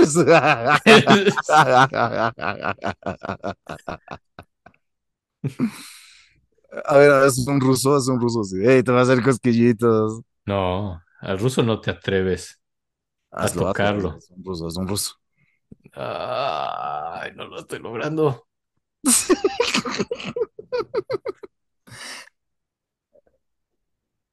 No, se hacer en inglés el ruso. este cuerpo no se va a tocar con ningún tipo de manualito Va. para hacer risa. No, este es otro indio, güey. ya son- Ahora ya no puedes no hablar como indio. no puedo hablar con indio. Ajá.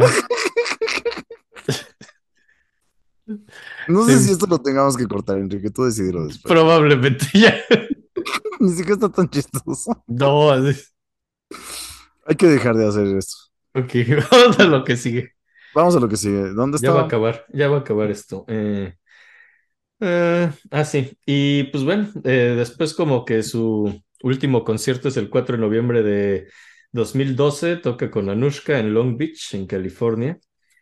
Y el 9 de diciembre es eh, un poco de un mes después de su último concierto, dice que le cuesta trabajo respirar, lo llevan al hospital y le tienen que hacer un reemplazo valvular en el corazón y se muere dos días después. Ah, y se muere en el 2012 a sus 92 años. Eh, ese Y- pedo de. Como de no representar tu propio dolor se me hace una cosa muy fuerte, ¿no? Como.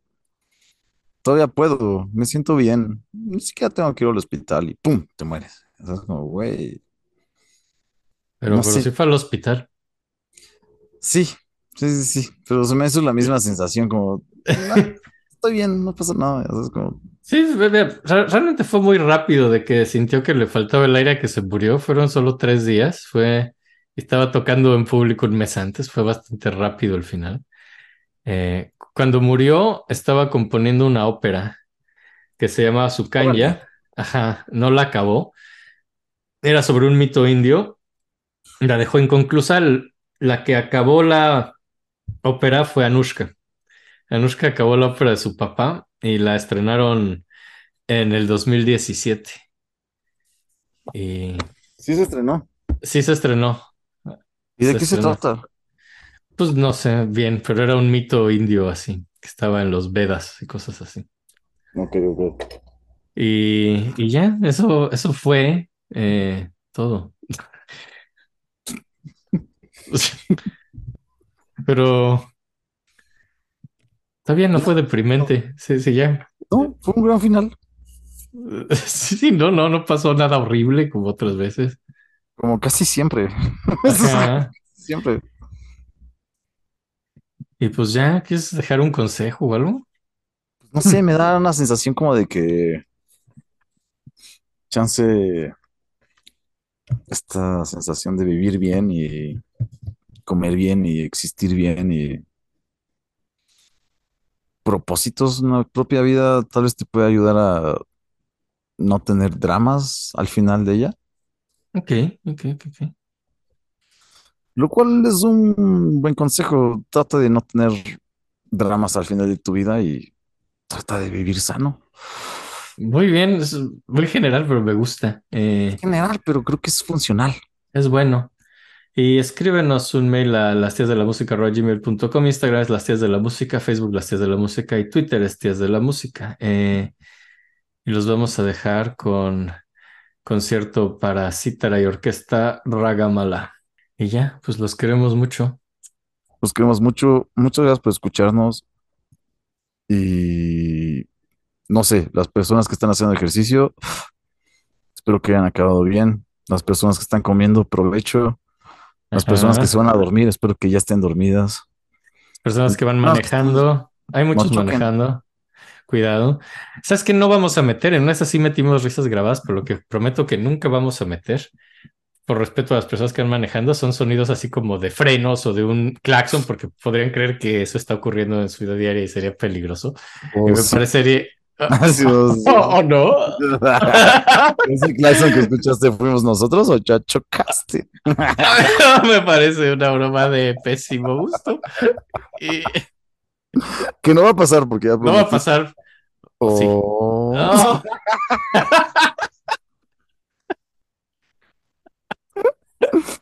Todo esto, todo esto, queridos escuchas, sigue siendo para dientes para afuera hasta que no lo sea. ¿O no? Ay. Y bueno, Los ya. Los amamos. Escúchenos la siguiente semana para más promesas vacías. Ey, ¿qué te decimos al mismo tiempo? Ah, ya lo dijiste. Bye. Gracias.